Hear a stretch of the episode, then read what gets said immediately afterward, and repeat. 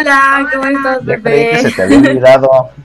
No, no se me olvidó, es que fíjate que estoy aquí trabajando ay, y se me fue el tiempo y ahorita que vi dije, "Ah, ya son las seis. No te Una preocupes, Eli. disculpa, ¿cómo estás, Pepe?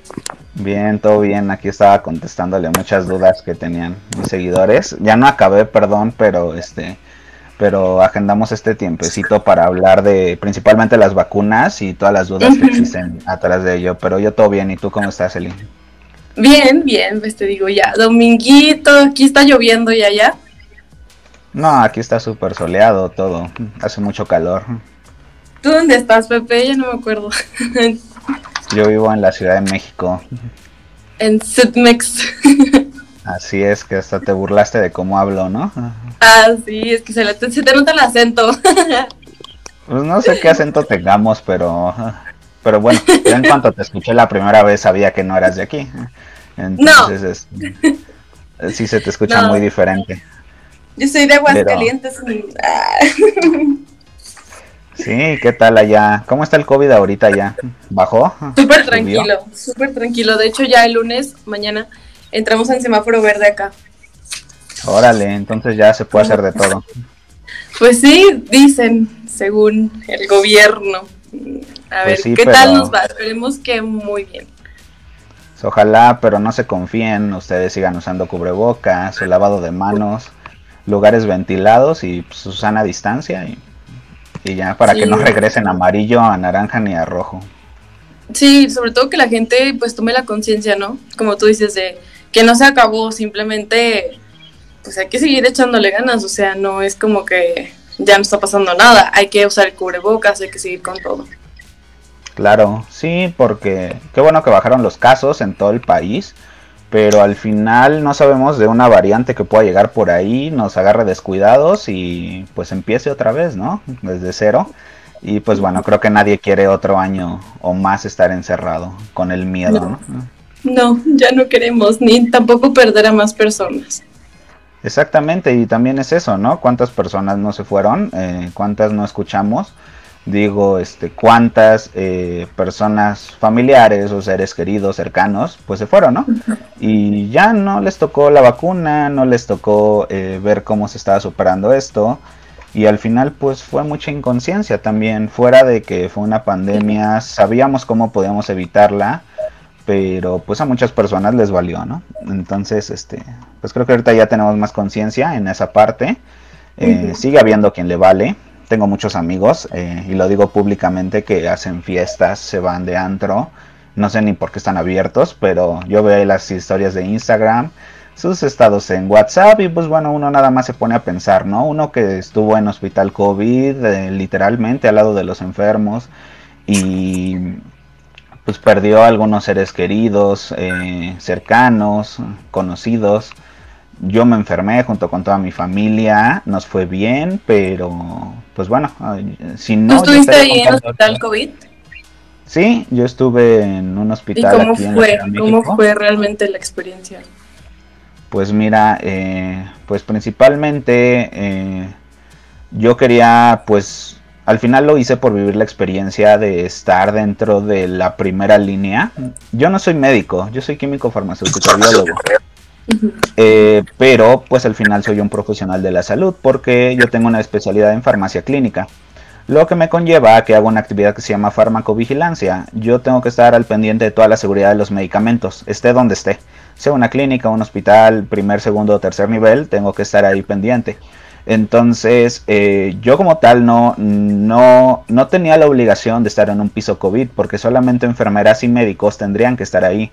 El problema de esto es que llegaban tratamientos muy caros. Últimamente se ha administrado un tratamiento que se llama Remdesivir. Es un antiviral.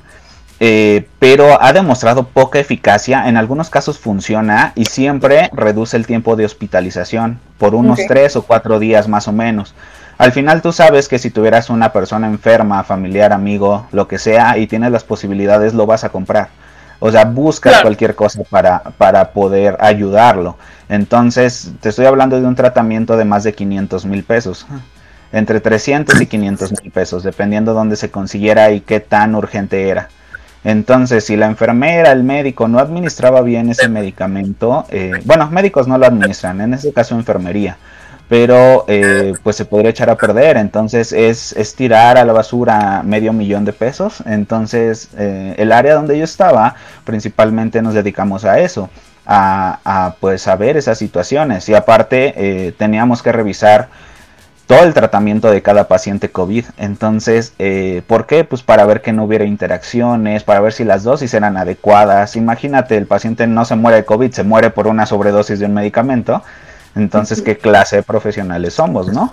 ¿Qué clase, ¿Dónde está nuestra ética? Entonces, así es como viví la experiencia. Em, pues todos los días ir al hospital era una moneda al aire de te vas a contagiar o no, te vas a encontrar eh, con alguien que tenga COVID o no porque digo, estamos muy protegidos, traemos cubrebocas N95 que son los mejores que hay, eh, protección de gogles, careta, bata, eh, lavado de manos constante, si quieres usar guantes, si no, pues bueno, este X, pero el problema es que en espacios ya eh, comunitarios como un comedor, eh, yo todo el día estaba súper protegido, pero espérate, llego al comedor y me encuentro a la enfermera que está en piso COVID, me encuentro a los de intendencia que luego no utilizan su, su equipo de protección y pues podríamos contagiarnos en ese momento, ¿no?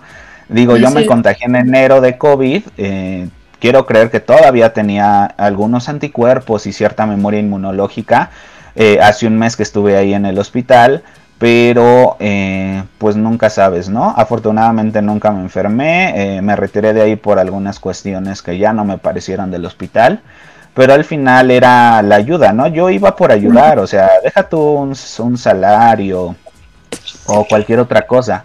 Simplemente vas por ayudar, porque es tu ética como profesional de la salud. Al final me gustó la experiencia, creo que es una experiencia que no vas a vivir en otro lado, porque cada cuanto vemos una pandemia, cada cuanto vemos algo así, pero pues bueno, al final esa fue la experiencia en un hospital COVID, estuve en primera línea y este y pues bueno, puedo hablar creo que muy bien de muchos profesionales que sí este pues están al pendiente y literalmente arriesgas tu vida día con día. Si hablamos de un héroe en esta situación son ellos somos las personas que estamos en primera línea y los que siguen ahí y los que estuvieron en el momento donde más se necesitó y no se conocía nada de esto.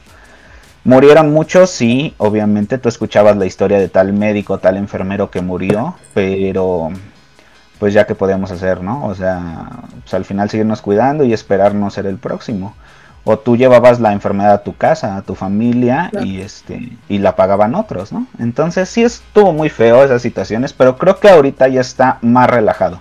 No podríamos decir que ya se acabó, pero sí ya está controlado, yo lo veo así, ya está controlada esta situación. Ok, pues muchas gracias por compartirnos, Pepe. Yo creo que no es tan fácil, ¿no? Hablar de esto y recordar esos momentos de todo lo que viste ahí adentro. Pero al final también es una forma de que las personas realmente lo valoren y que realmente lo escuchen de primera mano, que digan, no lo están inventando, es alguien que vivió esto y que estuvo dentro de, y que perdió a compañeros y que contagiaste a tu familia, por ejemplo, todo esto. Y, y sobre todo para todos, como decíamos ahorita, gente que sigue yendo a lugares públicos, que no se cuida, que sigue haciendo fiestas, que, que, que son cosas que no son necesarias, ¿sabes? En este momento y que se pueden evitar. Entonces, pues gracias por compartirnos. No, y este, y te digo, es, fue una experiencia muy, muy interesante. Eh, ¿Sabes dónde se veía lo feo? Nosotros allá adentro estábamos protegidos realmente, pero yo sí digo, llegué a sentir eh, mucha empatía. Sales del hospital de tu turno, ya sales muy cansado, viste cuántos se murieron y ves en la entrada a familiares, a familias enteras llorando, llorando en la entrada y lamentándose y tiradas en el piso, en las calles, porque pues su familiar murió, porque su familiar de 30, 40 años se murió, ya no estamos hablando de personas muy grandes. Entonces, eh, eso sí era algo que me marcó mucho, el ver afuera del hospital familias enteras llorando, ¿no? Lamentándose porque pues no se pudo hacer nada. Entonces, eso sí fue, yo creo que si todos viviéramos esas experiencias, hubiéramos hecho conciencia desde un inicio.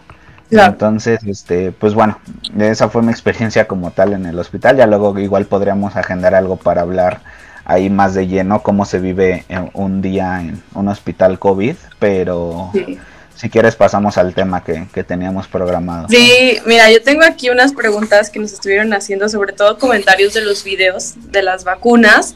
Y algo que siempre repetían, bueno, primero saludar a todos los que están aquí en el en vivo. Tienen como aquí varias preguntas. Dice Pedro, ¿se puede reinfectar de COVID después de cuatro meses? Nos pregunta Pedro. Mm, mira, esto es un poco difícil de contestar. Cada persona es diferente, cada cuerpo va a reaccionar diferente. Hay personas que se infectaron por, con COVID y no desarrollaron inmunidad. Eh, ¿Qué es eso de la inmunidad? La inmunidad es que tu cuerpo desarrolle anticuerpos. Los anticuerpos hagan de cuenta que es, son unas moléculas que si, el virus entra, que si el virus entra a tu cuerpo, los anticuerpos van a llegar y prácticamente lo van a secuestrar. Van a encapsularlo para evitar que ese virus se pueda unir a una célula y van a llegar células como macrófagos o neutrófilos que son fagocíticos, ¿qué es eso? Los envuelven, son células grandes, envuelven ese virus, lo fagocitan o lo digieren, dicho de otra manera, y ya, se destruye. Eso es los anticuerpos, por eso es que una persona que tiene anticuerpos no se puede enfermar de nuevo, no se puede llegar a infectar otra vez. Pero ¿qué pasa? Que hay cuerpos que no los producen, ¿por qué no lo sabemos? Pero muchas personas no han, no han producido anticuerpos después de infectarse. Esas personas si en una semana vuelven a salir y se vuelven a encontrar con alguien que tiene COVID, se van a volver a infectar. Y yo tengo dos casos muy cercanos de amigos que me contaron eso. ¿Sabes qué? Me dio COVID eh, esta semana y en 15 días ya tenía otra vez. ¿Por qué? Pues porque no desarrollaste anticuerpos, ¿no? Ahora, para eso hay, hay, una prueba muy rápida de eh, inmunoglobulinas, se llama IgG e IgM son dos inmunoglobulinas que me van a determinar si sí produce anticuerpos o no, de manera cualitativa. ¿Qué es eso? Que nada más me dicen sí o no, no me dicen cuántos, no me dicen cuánto puede durar. Pero, por ejemplo, en el caso de cuando yo me enfermé, me fui a hacer esa prueba, yo sí produje anticuerpos, sí tenía valores de IgG, que son los anticuerpos que te van a proteger una vez que te infectas. Ahora, esos anticuerpos cuánto pueden durar, no lo sabemos, también depende de qué tipo de infección te dio, leve, moderado o severa. Se ha visto que para las severas, que son las que te mandan al hospital o te mantienen en cama todos los días, produces demasiados anticuerpos pues, para que el cuerpo evite volverse a pasar por ese cuadro. En personas que se, han, eh, eh, que se han enfermado de ese tipo, se ha visto que hasta 8 meses después tienen protección de anticuerpos pero en casos leves se ha visto que nada más un mes o dos meses. Entonces, contestando ya la pregunta más en concreto, depende qué tipo de infección te dio, depende si desarrollaste anticuerpos y si no los desarrollaste te puedes llegar a infectar, claro que sí otra vez, pero ¿qué creen? El cuerpo es muy sabio, el cuerpo guarda cierta memoria para saber en qué momento, si el virus vuelve a entrar, ya saben qué producir en ese instante. Entonces, ¿te puede volver a infectar? Sí. ¿Te va a dar más fuerte? No. No, más que te haya dañado un órgano muy feo, como pulmón, hígado, riñón, corazón, el, no le des chance al cuerpo de recuperarse y si se vuelve a infectar, ya. Ahí es cuando generalmente mueren por una reinfección. Pero el cuerpo generalmente va a hacer que la infección sea menos, sea menos agresiva. Ok, gracias Pepe. ¿Y esta es justamente la prueba de antígenos o es otra? Es la prueba de antígenos, de hecho, este, como tal así la conocen. Como que se da a conocer así, ¿verdad? Exactamente, pero la, puedes comprar en cualquier farmacia como antígenos, prueba de antígenos. Ok, justo nos pregunta Nico Rey 1234, ¿hay manera de saber si uno es asintomático? ¿Hay manera de saber si una persona es asintomática? Sí, pues nada más con la prueba, ¿no? Pues sí, mira, al final eh, sabemos que tenemos el virus adentro por una PCR. Eh, la prueba de PCR es lo más confiable que tenemos para saber si estamos infectados o no. Tiene un 99% de eficacia. Es, es, es, yo diría casi imposible que falle una PCR. Entonces, si tú no tienes síntomas, pero crees estar contagiado porque tuviste contacto cercano con un paciente COVID, eh, vete a hacer una PCR. Eh, aquí en Ciudad de México, más o menos su precio está en mil pesos aproximado, dependiendo del laboratorio donde te lo vayas a hacer y si sale positivo, pues tienes el virus. Puedes contagiar, por supuesto, vas a contagiar. ¿Tienes síntomas? No. Tu cuerpo no desarrolló síntomas ante esa infección. ¿Por qué? Pues porque pudo con el virus. Eh, hay cuerpos que ciertas infecciones no les causan nada. O sea, tú los ves y están normales. ¿Por qué? Pues porque no sé, toleran más ese microorganismo. Hay muchos factores atrás de eso. Pero eh, esa es la única manera. Haciéndose una prueba de PCR y ver que realmente hay el virus. Salga positiva esa prueba. Súper. Entonces, ante cualquier duda, PCR. Exactamente, la prueba más confiable que hay. ¿Y qué pasa con alguien que esté vacunado y se contagia a los pocos días de recibir la primera dosis? Pues ese es un problema muy grande. Eh, ha habido casos ahorita, de hecho, oh, hay un, hubo un directivo de TV Azteca, me parece, no me acuerdo su nombre, pero lo vacunan y a los cinco días creo que murió de COVID. Entonces, pues todos se preguntaban qué onda, ¿no? Muchos hasta pensaban que la vacuna le había causado el COVID. Y no, ya haciendo historia con, con esta persona, pues estuvo en contacto con un paciente COVID positivo unos días antes de vacunarse. Eso lo desarrolló la, infección, la vacuna apenas estaba desarrollando anticuerpos, porque la vacuna necesita un tiempo para desarrollar anticuerpos. No crean que si hoy me vacunan, ya mañana soy inmune completamente. No, lamentablemente. ¿Cuánto tiempo, Pepe? ¿10, 15 días?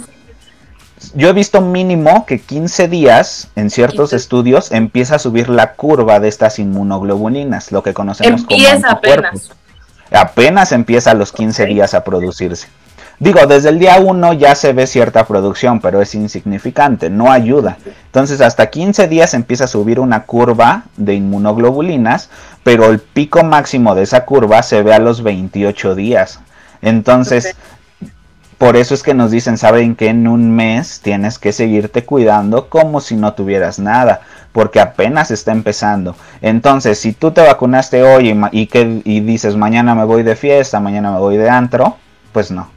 No ¿Y qué pasa, por ejemplo, en los países como Estados Unidos que dejan que las personas que ya se vacunaron no utilicen cubrebocas? Eso sería un problema entonces, ¿no? O la indicación que sea después de 20 días, por lo menos.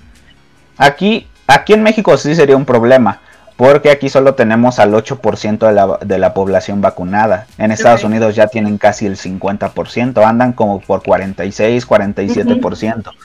Eso nos habla de que cada vez que hay más vacunados hay una mayor inmunidad y se puede alcanzar la, la famosa inmunidad de rebaño, donde ya hay un porcentaje tan grande que la enfermedad ya no se puede transmitir tan fácil. ¿Por qué? Porque va a llegar a un tope donde alguien ya esté vacunado y ahí se acabó la infección por ese lado. Entonces, aquí en México sí es un problema que tú llegues y te quites el cubrebocas vacunado. ¿Por qué?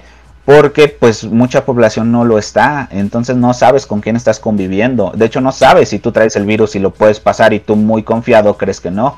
Entonces, en Estados Unidos los CDC eh, dijeron en, efecto eso, que ya no es necesario el cubrebocas, pero volvemos a lo mismo, son indicaciones para 20 días posteriores a la vacunación, no, no enseguida de que te vacunan.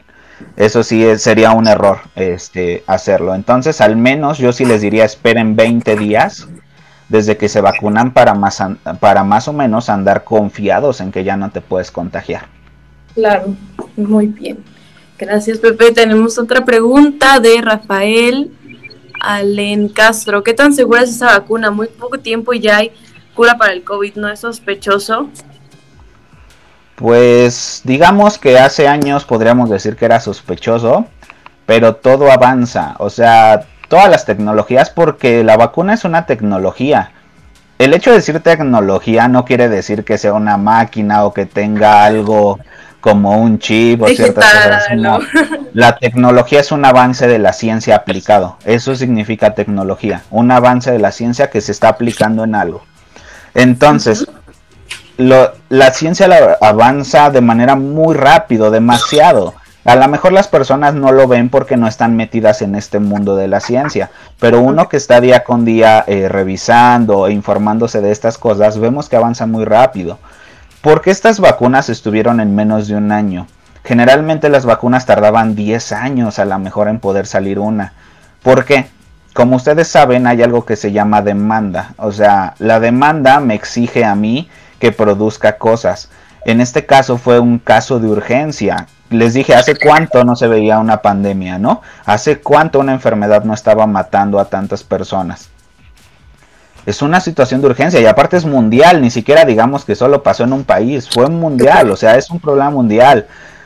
esto se tenía que corregir ya o ya. O sea, la vacuna, en cuanto supieron qué virus estaba causando el contagio y, pudieron sacar el genoma, que ya es una manera, ya lo hacen de manera muy rápida, sacar el genoma de algo, el código genético que tiene ese virus, 21 días pasaron para que Moderna tuviera la vacuna. 21 días nada más. Las vacunas se hacen de manera muy rápida, créanme, en cuanto se conoce el genoma ya. Prácticamente en un mes tenemos la vacuna. ¿Cuál es el problema? ¿Por qué se tardan tanto entonces? Porque hay que hacer fases de estudio preclínico y clínico. Yo no puedo administrar algo a toda la población si no sé cómo van a reaccionar. Para eso se hacen estudios clínicos de tres fases principalmente. Primero a probar con animales y después a, probar con cierta población, ya sea que ya están enfermos de ellos, que no estén enfermos de ellos o que vayan saliendo de esa enfermedad. Hay muchos nichos que probar, hay muchas cortes, así se le llama, estudios de corte en epidemiología. A la fase 2, en este caso. ¿Mandé? A la fase 2 sería.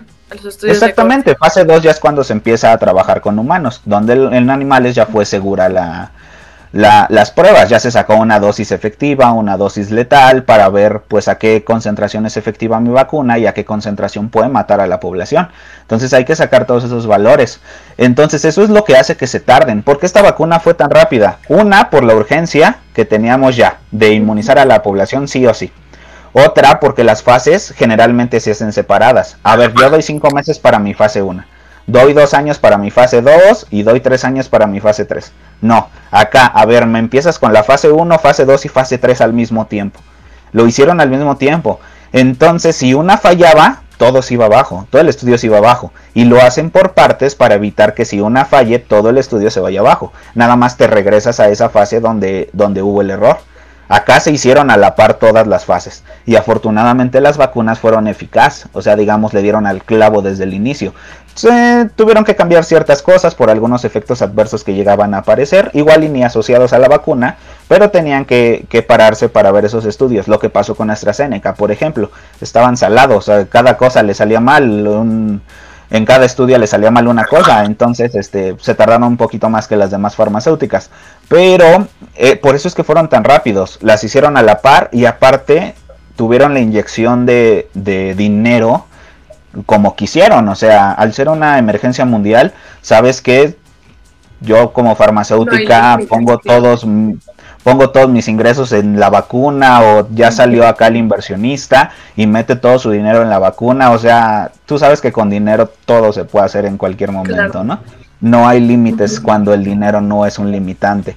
Entonces, eh, pues por eso es que estuvo muy rápido esto y ahorita vemos ya un poquito más de un año ya se está inmunizando a la población entonces es eso fue una situación de emergencia y supieron hacer las fases eh, por eso es que estuvo muy rápido. y justamente estaba yo leyendo que en los estudios la mayoría si no es que todos la mayoría de los que hemos visto eh, no incluyeron muchas veces a mujeres embarazadas este o muy pocos entonces aquí nos pregunta la persona si es realmente seguro que una persona, bueno, aquí nos pregunta específicamente por la vacuna AstraZeneca, que se aplique en mujeres embarazadas, pero tú, o sea, tú qué sabes de este tema en cuanto a mujeres embarazadas, porque en animales pues no hubo efectos secundarios ni daño a, pues, a crías ni nada, pero ya este, al aplicar la vacuna, pues qué se sabe al respecto.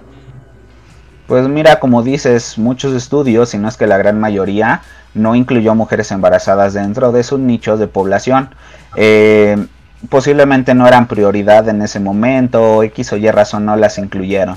Eh, actualmente, al menos aquí en México, y digo si lo has visto, posiblemente sí estás metida en este mundo, las mujeres embarazadas ya se pueden registrar para una vacunación desde hace como dos semanas más o menos.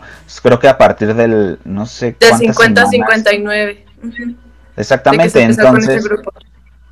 Entonces, este, pues mira, para hablar de una seguridad al 100% no lo sabemos porque como dices no hay estudios, no los hay para saber si en mujeres embarazadas eh, existe un riesgo, ¿no? Un riesgo fetal, un riesgo para el feto de poderlo perder o que la misma mujer y el feto puedan morir, no lo sabemos. En este caso, a como se ha ido avanzando en la vacunación y ya muchas mujeres embarazadas se han vacunado, no han tenido más que efectos adversos como los que ya hemos venido viendo, ¿no? De manera muy leve a moderada en algunos casos. Entonces, yo por la experiencia que he visto y no basándome en un estudio, quiero, quiero aclarar esto, no me baso en un estudio, me baso en experiencia ahorita, es seguro para mujeres embarazadas. Entonces, si tienen la posibilidad de vacunarse ahorita, mujeres embarazadas, háganlo. Es lo mejor que pueden hacer. Si les da COVID, aguas como mujer embarazada. Es más riesgoso que poderse vacunar. Entonces, aquí hablamos de un riesgo-beneficio. ¿Conviene vacunarte embarazada? Claro que sí. 100% seguros de que no va a pasar nada, no lo sabemos, pero por experiencia podemos decir que está siendo seguro. Y me sumo también yo a tu experiencia, Pepe, porque también varias amigas que están embarazadas se fueron a vacunar con toda la seguridad y ellos dijeron, no, yo voy a ir. Y ya se vacunaron y todo y perfecto. De hecho, una de ellas ni siquiera presentó ningún síntoma leve, nada, nada, nada. Dijo que se sintió bien. Entonces, pues bueno, ojalá, ojalá que sí. Incluso también, este, otra, otra amiga que, doctora, eh, que han dicho que también hay bebés que ya han nacido con los anticuerpos después de vacunarse. Exactamente, y, y, no solo después de vacunarse, cuando se empezaron a infectar todas las personas sin una vacuna, bebés ya estaban naciendo con anticuerpos porque la madre los había producido, eso se lo pasó porque pasan la barrera placentaria del feto y eso eh, el bebé nacía con ellos. Ahora los anticuerpos también salen por leche materna, entonces cuando la madre estaba amamantando a sus bebés recién nacidos, neonatos, pues se le estaban pasando esos anticuerpos y esos bebés, eh, si se llegaran a infectar, no les va a pasar absolutamente nada porque ya traen la inmunidad desde su nacimiento. Y a veces es mucho mejor ya nacer con esa inmunidad que adquirirla después. Entonces, eh, creo que hay muchos beneficios para que las mujeres embarazadas se puedan vacunar. Muy bien, aquí tenemos, dice Borboleta Dalúa, hola, a mí me vacunaron con cancino el viernes, he fumado y no me dijeron nada sobre fumar, ¿qué me puede pasar? Bueno, esto es un tema de hecho que venía hablando mucho en mi perfil desde hace dos días más o menos, que a mí también me acaban de vacunar con cancino, de hecho, que fue la que nos pusieron a los docentes en este caso. Eh, mira, ante cualquier vacuna, no solo por ser cancino, no es recomendable el tomar y fumar al menos en un periodo de 28 días, que ya habíamos hablado que es donde se alcanza el pico máximo en la producción de anticuerpos. ¿Por qué no fumar ni tomar? Eh, muchos no te lo explican, nada más te dicen, ah, pues no fumes ni tomes. ¿Pero por qué? No, o sea, dame una explicación. Bueno, sustancias como el, alcohol etílico, que es de para consumo humano, y eso entre comillas porque es un tóxico, sustancias que tiene el cigarro como la nicotina, el arsénico y muchos otros tóxicos horribles en el cigarro, son sustancias inmunosupresoras. ¿Qué es esto? La palabra inmunosupresión es que inactiva el sistema inmune, lo hace no tan eficaz como debería de ser. Entonces sabemos que una vacuna depende completamente de nuestro sistema inmune, porque detectan que hay algo extraño afuera, o sea, algo que viene, algo exógeno le llamamos, algo que viene de afuera, que no es propio del cuerpo humano, y empiezan a producir, en este caso vemos anticuerpos y sustancias contra esa cosa exógena. Si tú le estás metiendo a tu cuerpo alcohol y cigarro, estás suprimiendo esas células para que hagan bien su trabajo y en muchos casos las estás matando. Entonces, si empiezas a fumar o tomar después de una vacunación, esas células no van a ser 100% eficaz. Y si tu eficacia en la vacuna iba a ser por hablar de un número del 90%, lo podrías disminuir hasta el 40%, hasta el 30%. No te va a pasar nada si fumas y tomas, no, no va a interaccionar, no va a haber ningún daño a nivel orgánico, pero el cuerpo ya no va a producir la misma eh, efectividad con, la inmunización. Entonces, eh, pues es lo que yo les digo a todos los que me preguntan esto ya de manera más familiar o personal les digo, pues toma si quieres, ¿no? Fuma si quieres, pero el día de mañana no te estés lamentando que te, te, volvió a dar COVID o te dio COVID por no seguir un régimen de un mes nada más, ¿no? Entonces, eso es lo que pasa. La eficacia no es la misma en estas personas que, fuman y toman después de la vacuna. Y eso corre, que corres el riesgo después de un tiempo de que te pueda dar COVID, aunque ya te hayas vacunado. Claro. Ok, pues muchas gracias. Aquí hay una persona que nos pregunta que cuáles son las reacciones que hace Moderna Y bueno, pues son las leves, ya saben, dolor, hinchazón, el enrojecimiento, fatiga, migraña, escalofríos, lo que tienen prácticamente todas. Y aquí algo importante es que también recién que vacunaron algunas personas, presentaron algunos efectos secundarios graves, por así decirlo, que fueron la dificultad para respirar, la hinchazón de garganta y cara, la taquicardia, erupción cutánea en general, mareos, debilidad y parálisis facial, que pues se les quitaron como en los próximos días, aproximadamente una semana, y pues recibieron atención médica casi que en el momento de la aplicación. Por eso es súper importante cuando los vacunan que se esperen de media a una hora para ver si no les causa un efecto pues prácticamente inmediato, ¿no, Pepe? Y que el personal de salud o los que estén ahí les puedan brindar como este apoyo en caso de necesitarlo. Así es, eh, por eso es que hay un área de observación después de la vacunación para evitar que todos esos problemas, principalmente las reacciones más graves, se ven al instante después de la vacunación. Minutos después de la vacunación. Eh, ni siquiera estamos hablando de horas, son minutos. ¿Cuál es la reacción más grave que pudieras presentar después de una vacunación? Un shock anafiláctico. ¿Qué es eso? Las vías aéreas se cierran, se cierran las vías aéreas, dejas de respirar por lo mismo y el corazón puede dejar de latir, lo que se traduce a un paro cardiorrespiratorio. En los sitios de vacunación hay médicos especialistas en este rescate, hay carros de paro, que le llamamos así, al carro donde tenemos todos los medicamentos para atacar esas situaciones y un desfibrilador, que son los, los que te dan los shocks en cuanto a ese paro cardiorrespiratorio y todos están entrenados para una situación de ese tipo. Yo no conozco a nadie hasta la fecha, y digo conocer para que me pase esta experiencia, que haya tenido un shock anafiláctico por la vacuna. Hasta ahorita no. No dudo que se haya personas, pero hayan sido tratadas en ese instante. Como dice esta, esta Elizabeth, deben de ser al menos media hora mínimo. ¿Qué es lo que yo vi apenas que fui a la vacunación? No duramos ni 15 minutos y ya nos habían sacado.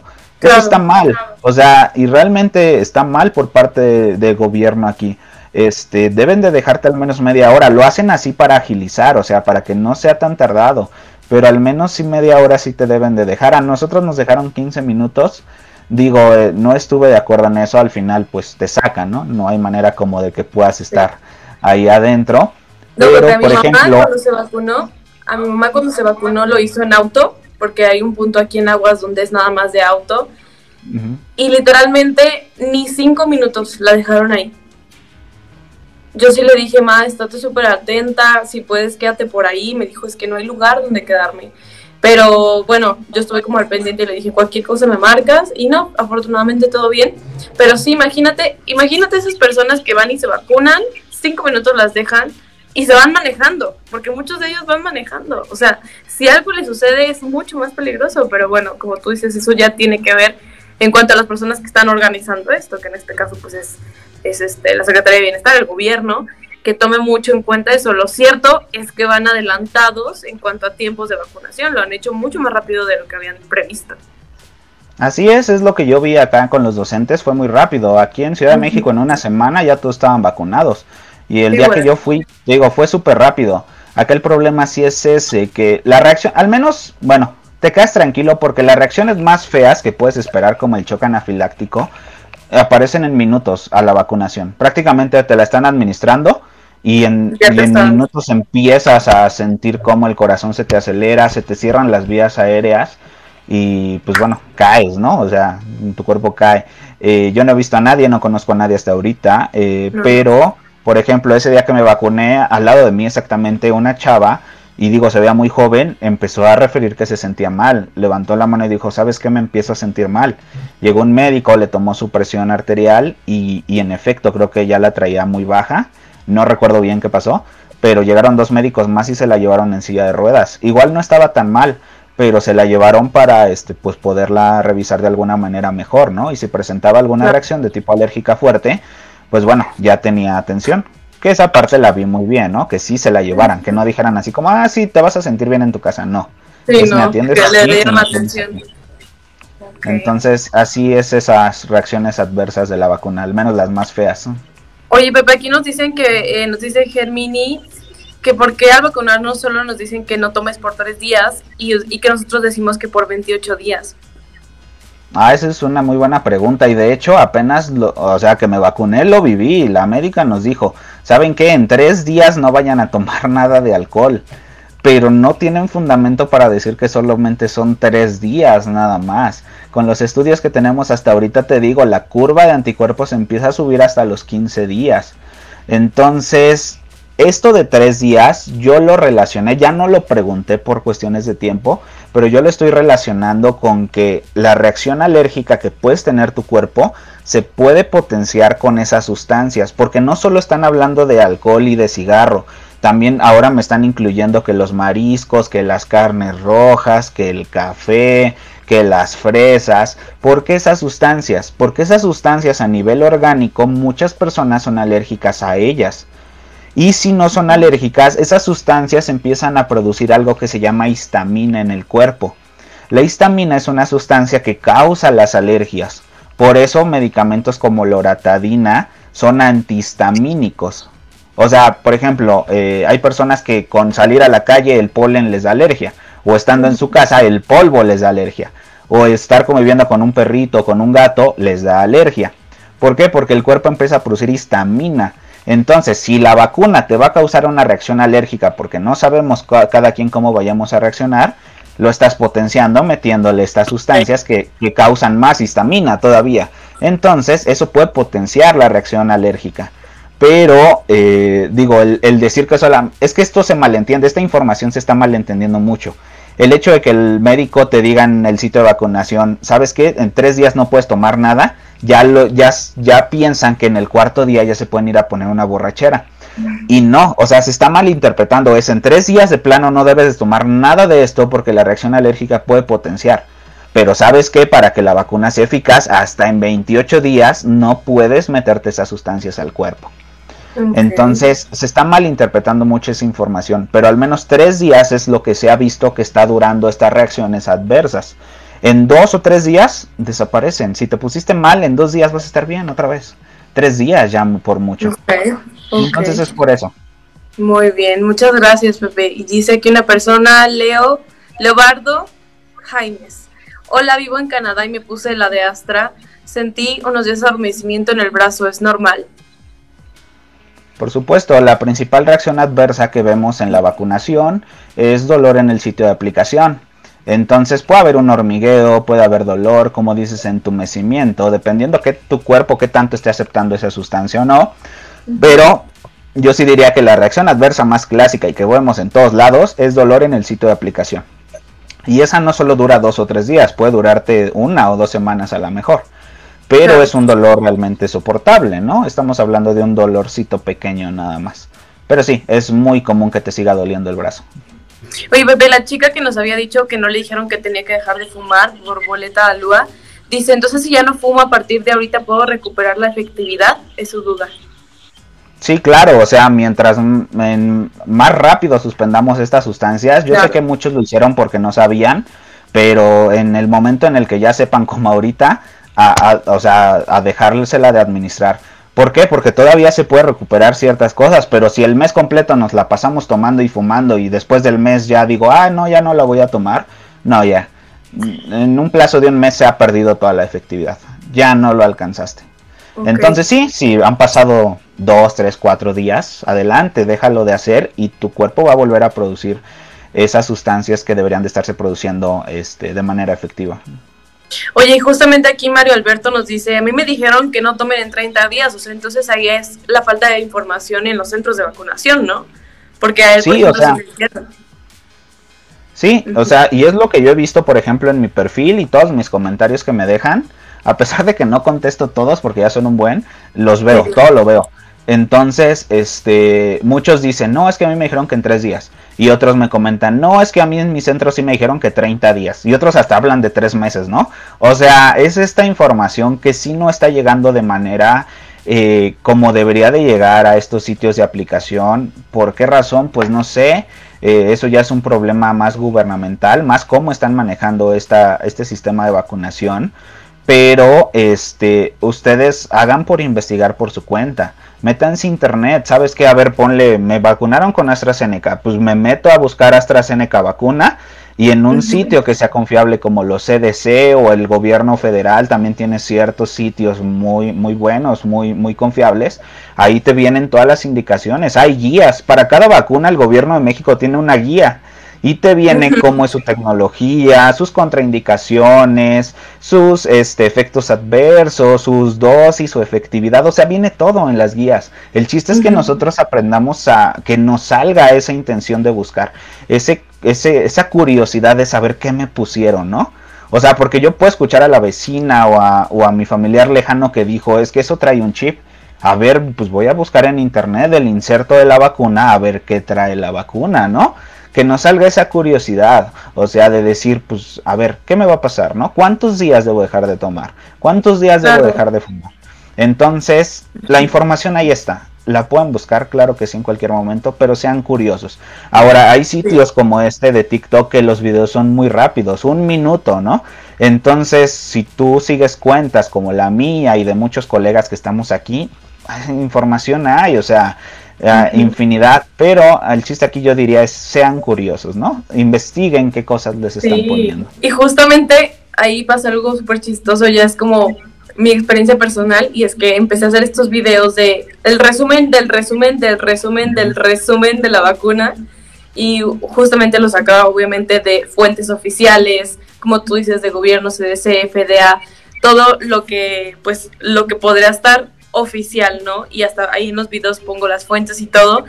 Pero había mucha gente que, por ejemplo, cuando hice el resumen de la parte 1 de las vacunas, me decían, ya sube la, eh, parte 2.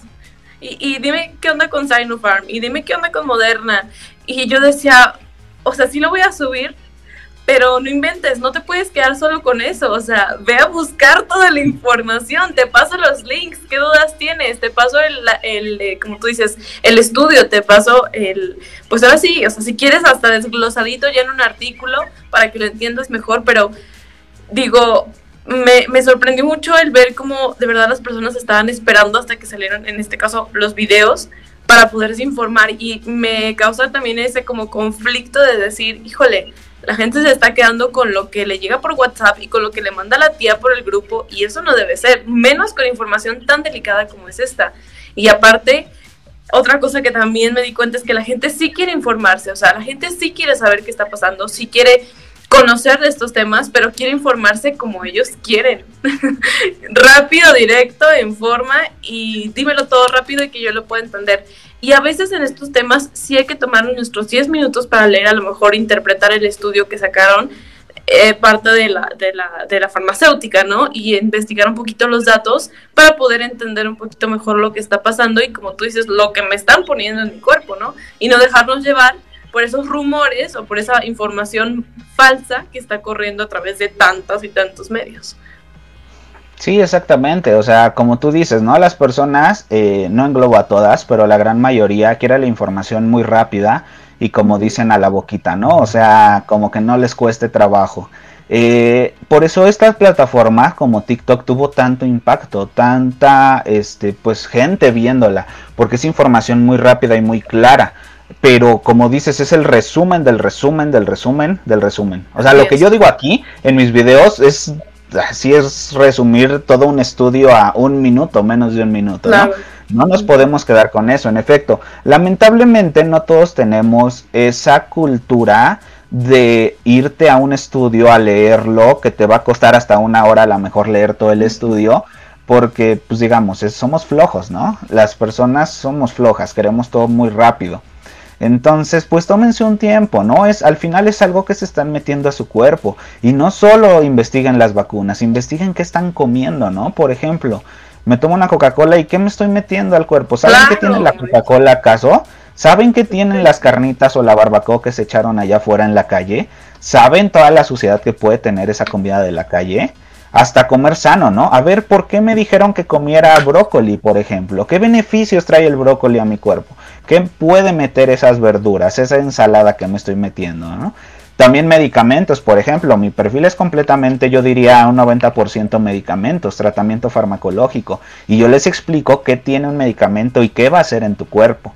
Entonces de alguna manera despiertas la curiosidad y a lo mejor me dicen, ah, pues este medicamento a mí me lo mandaron, pero tú estás diciendo que es para la diabetes y a mí me lo mandaron para dolor de cabeza.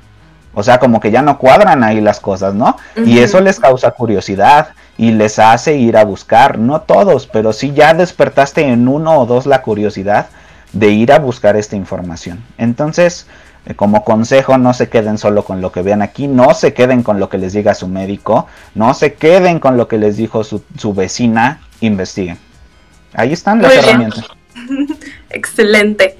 Oye, y también nos pregunta Mario, dice, aprovechando, mi mamá tuvo COVID y neumonía, ahorita ya está en rehabilitación, no le fue tan mal. Ya salió negativo y su positivo fue hace seis semanas, pero nos pregunta que si esta semana le toca la vacuna, es recomendable que se la ponga. Sí, claro que sí. De hecho, cuando tú sales negativo, debes de empezar a contar 15 días al menos de ese, de ese resultado negativo para poderte vacunar. Esto es principalmente porque el cuerpo ya recuperó, el proceso inflamatorio ya está revertido, ya no hay inflamación y le das chance al cuerpo de que se pueda recuperar en esos 15 días y en, y en esos 15 días si te vacunas, si hay otra reacción eh, alérgica que pueda llegar a inflamar ciertas zonas, pues ya no sea tan fuerte. Porque si vas saliendo del cuadro de COVID y te quieres vacunar al otro día, puedes llegar a morir. O sea, porque el, proceso alérgico puede volver a inflamar los sitios donde te dañó. Entonces, por eso es como si lo potenciaras, ¿no? O sea, como si volvieras a, caer en esto, pero peor. Por eso la vacunación está contraindicada en personas que tienen COVID. Porque si no hubo una reacción alérgica, puede aparecer, o sea, una reacción inflamatoria muy grande. Y si la tuviste, pues ahí va otra, o sea, por eso está contraindicado. La vacuna no es un tratamiento, es una prevención nada más. Si ya te dio COVID, lamentablemente la vacuna no va a hacer nada. Al contrario, puede ser contraproducente. Eso en, en solamente en etapas finales de la enfermedad. Así es, gracias Pepe. Aquí nos hacen unos comentarios de los ojos. gracias, gracias a todos. Dice, mmm, buenas tardes, una pregunta, no me he vacunado. Mi pregunta, ¿es necesario vacunarme? Gracias. Sí. Había, mira, fíjate, me, llamó mucho la atención un comentario de un chico que decía, este, no, yo soy joven, no me va a pasar nada si no me vacuno, es muy por poca la, la probabilidad de que me enferme grave y era un joven, ¿no? Y las mismas personas le comentaban, ok, puede ser que a ti no te pase nada estadísticamente, pero dice, ¿qué tal a tu vecino, tío, amigo que es un adulto mayor? ¿Y qué tal a aquellos que tienen una enfermedad ya de base, una enfermedad crónica? Ellos se les puede pasar algo, ellos se pueden morir. Entonces creo que aquí la respuesta para todos aquellos que no se quieren vacunar porque no les va a pasar nada, y ojalá que no, de verdad ojalá que no, es como no piensen en ustedes, piensen en el otro, piensen en el que es a lo mejor inmunosuprimido, piensen en los que tienen eh, enfermedades crónicas, piensen en los que tienen otras complicaciones que si les da la enfermedad pueden morir y pueden morir. Y tú al aplicarte esta vacuna, al cuidarte, al, usar tu cubrebocas, que es como todo el mismo, pues sí, nos referimos a lo mismo, al cuidarte tú, cuidas a los demás. Y creo que es lo primerito que tenemos que pensar y, no pensar así, así como decir, a mí no me va a pasar nada. Bueno, o sea, ojalá que no. Y también, súper importante, que en jóvenes se ha visto secuelas, aunque no tuvieron ningún síntoma durante la infección. Y esto está como súper complicado porque les están empezando a salir secuelas que migraña, que dolores de cabeza, que dolor de músculos, inclusive ansiedad, depresión, después de haber tenido COVID y sin que se hayan dado cuenta que les dio COVID porque no tuvieron ningún síntoma. Esto es como súper importante tomarlo en cuenta porque no debemos pensar solamente en nosotros, sino también pensar en los demás y no porque no te haya pasado nada quiere decir que después no te puede pasar algo, porque no conocemos esta enfermedad, no conocemos este virus, es nuevo. Entonces, pues sí, la, mejor recomendación es que sí te vacunes. Obviamente si tienes alguna otra condición o una enfermedad o tu médico te lo contra, contra eh, ¿cómo se dice? Contraindica, pues ahí sí, ahí sí no, ¿verdad? Pero en otro sentido, pues claro, ¿no crees, Pepe? Sí, exactamente, como dices, o sea, aquí la, digo, es una pregunta que tú contestaste muy bien. Eh, me tengo que vacunar, pues claro que sí te tienes que vacunar, ¿no? Eh, en cualquier momento, como dices, a lo mejor yo estoy joven, ¿no? Pero eso ya no es un factor ahorita, o sea, el virus ha tenido tantas variantes que se acopló a todos los organismos. Y te voy a poner un ejemplo muy cercano. Cuando nosotros nos contagiamos de COVID, a mi familia y yo, a mí me fue el peor, o sea, a mí me causó peor la enfermedad que a mis papás de 60 años, que a mis hermanas de 35 años. O sea, yo 25 años, persona joven, salí a correr diario, mi alimentación está bien, no tengo obesidad, no tengo hipertensión, no tengo diabetes. Yo me consideraba con una salud excepcional y me enfermo y a mí me va peor, o sea, ¿por qué no? ¿Por qué si yo tengo todo a favor me fue mal? Claro. No sé, o, sea, y digo mal entre comillas, ¿no? Porque al final mi enfermedad se quedó de leve a moderada, pero a mí me dio demasiada tos, demasiada, o sea, no la aguantaba todo el día. Entonces ya no es un factor, ¿eh? En el hospital, cuando los adultos mayores ya estaban vacunados, personas de 35 a 40 años estaban muriendo ya no adultos mayores de 35 a 40 años, y eran los que se morían, y pegaba más el ver a la familia allá afuera que dejó al niño chiquito o que los papás todavía vivían y se les murió el hijo de esa edad por COVID, o sea, ya no es un factor. Ahorita todos estamos expuestos a poder morir, en serio. Entonces, en cuanto tengas la oportunidad, vacúnate, con cual la que sea ya, o sea, todas nos van a proteger de irnos al hospital y de morirnos. Entonces, que disponible. Ahorita todos los mayores de 18 años se pueden vacunar. O sea, si tú tienes las posibilidades, por ejemplo, en México es un país que lamentablemente va por etapas y ya fueron adultos mayores, ahorita de 50 a 59 y los docentes. Bueno, y el sector salud, ¿no? Algunos privados no vacunaron, a mí en mi hospital jamás me vacunaron. Eh, mejor me vacunaron por los docentes, imagínate a qué grado están los, los particulares. Es feo, pero bueno, así se está llevando, pero hay muchas personas que tienen las Aquí en Aguas, por ejemplo, sí les dieron un día a rezagados de, de, públicos y todos los privados que pudieran comprobar que eran médicos con su célula o lo que sea, pues ahí sí, cédula, perdón, ahí sí los vacunaban aquí, pero dieron un día aquí en Aguascalientes. Acá en Ciudad de México no, no pasó eso, o al menos yo no me enteré si pasó eso. Entonces te digo, hasta que llega la de los docentes me pude vacunar y siendo profesional de la salud de primera línea. Entonces está feo, sí, pero en cuanto puedas, este, pues a vacunarse. Muchas personas que están teniendo posibilidades, tanto económicas como de tiempo, se están yendo a Estados Unidos a vacunar. ¿Por qué? Porque la, la, la vacunación allá es tan efectiva que muchos la están rechazando y se les están quedando las vacunas. Entonces, conocidos que he tenido que han ido a vacunarse a Estados Unidos, mencionan que este hay por módulos, que está el módulo de Pfizer, de AstraZeneca, de Cancino. Bueno, creo que ya no tienen Cancino, pero sí tienen Moderna, por ejemplo. y que hasta tú puedes, tú puedes elegir cuál quieres, ¿no? Y en tres semanas regresar por tu segunda dosis. Entonces, pues vean, ¿no? La diferencia de un país de primer mundo a, tercer mundo. Pero en cuanto puedan, vacúnense con la que sea, pero ya, o sea, ya el hecho de decir estoy joven, no, ya no nos exenta de nada a estas alturas. Oye, Pepe, aquí tengo un comentario que sacamos de, los comentarios de los videos, que es de Sinray, que dice, ¿cuál es la diferencia entre las tecnologías de las vacunas, adenoviral, virus inactivo y las otras? Dice. Ok, pues mira, eh, empecemos con la... Pregunta complicada. No es complicada, pero sí es un poquito larga. Eh, empecemos con la que ha causado más controversia estos últimos meses, porque es nueva y no se había usado antes, que es el ARN mensajero, ¿no? Esta tecnología que no es nueva, que hace décadas ya se venía estudiando, pero hasta ahorita se le vio una aplicación. El ARN mensajero es un código genético que han sacado del, del COVID-19 como tal, el que usa para replicarse. Lo hicieron de manera sintética, vieron la secuencia, la, la, la hicieron y eso se lo metieron a una vacuna. La vacuna no solo tiene ARN mensajero, tiene azúcares, tiene sales, tiene eh, algo que se llama soluciones amortiguadoras que te mantienen el pH estable y tiene polisorbatos, por ejemplo, que son grasas al final de cuentas, son emulsificantes para evitar que se degrade esa proteína de ARN mensajero.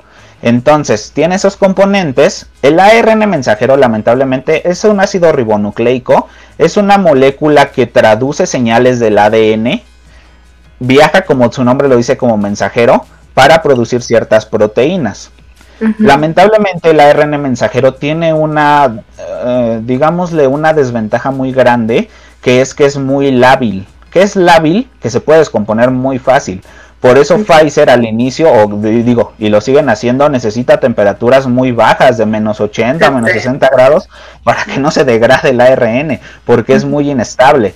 Afortunadamente pudieron resolver ese problema, tanto que las vacunas ya están siendo muy eficaces.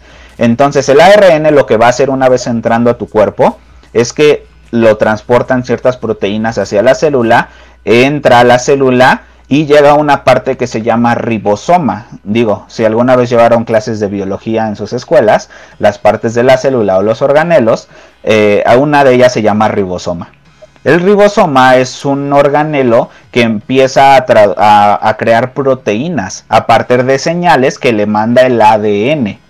El, el, ADN manda señales, el ADN está en el núcleo, está encapsulado, no puede hacer nada, no puede salir de ahí. Ciertas sustancias pueden entrar, pero el ARN mensajero de estas vacunas es imposible que entre, no tiene la capacidad de llegar al núcleo. Entonces, ¿qué hace?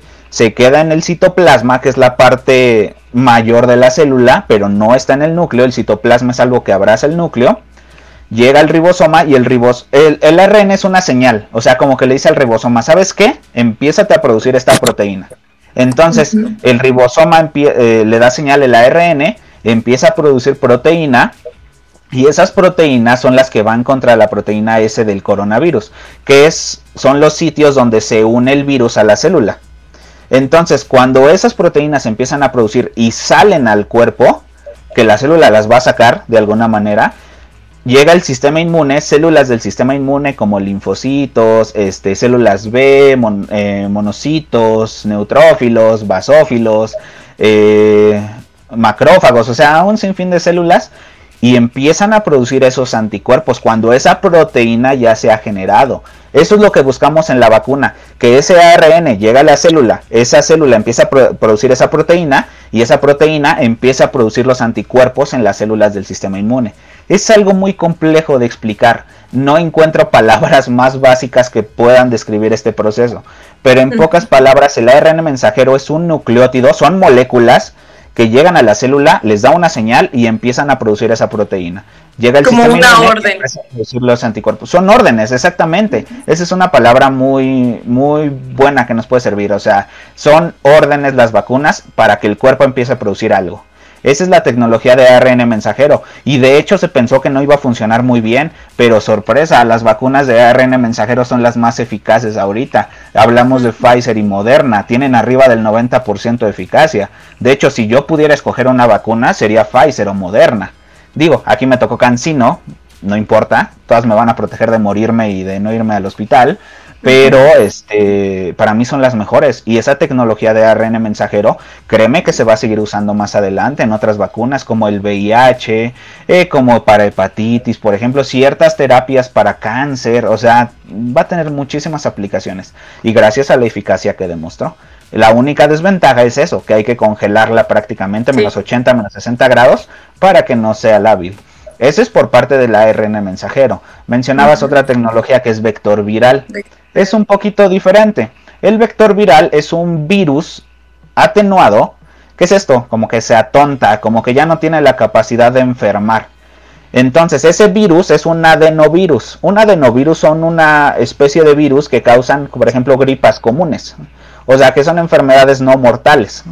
Que sí puedes desarrollar síntomas, pero eh, no te va a matar una gripe común, ¿no? A lo mejor una muy, muy mal cuidada, pues sí. Pero esos adenovirus les meten el genoma del coronavirus, del COVID, del SARS-CoV-2. Se les meten ese genoma a esos virus ya este, inactivados, atenuados, y esos virus te los meten, literalmente te inyectan, por ejemplo, Cancino tiene esa tecnología. A mí literalmente me metieron esos virus, esos adenovirus. Ese adenovirus entró a la célula, como otro virus expuso su genoma hacia la célula ese genoma llegó al ribosoma, el ribosoma le dijo, le, ese, ese genoma le dijo al ribosoma qué proteína codificar, codificó la proteína que va contra la proteína S o spike del coronavirus y de nuevo llegó el sistema inmune, vio esas instrucciones y empezó a producir anticuerpos. Y entonces podremos... Perdón, Pepe, que te interrumpí. Podríamos decir que entonces la tecnología de eh, virus inactivo o adenoviral es como cortarle las alitas al virus para que no se reproduzca, pero que enseñe a nuestro cuerpo a combatirlo. ¿Podrías El, el vector viral sí es un, es un, es un virus que fue modificado para que no pueda enfermar. O sea, pero el hecho de que no quiera enfermar no quiere decir que no va a ser su proceso de sacar su genoma y de que ese genoma dé instrucciones a la célula para producir la proteína. Digámosle, yo le digo así, yo le explico así, está tontado, o sea, no sabe bien qué hacer, pero sí tiene ciertas funciones todavía el virus para llegar a, a las células, o sea, no está completamente inactivo si estuviera inactivo no hace nada. Y llega el sistema inmune, lo fagocita y adiós virus, ¿no? No sirvió de nada. Entonces, no, acá estos virus todavía pueden producir ciertas cosas como le haría un virus normalmente, pero están atontados. Ese es el vector viral. Y dentro de ellos tienen el genoma del SARS-CoV-2.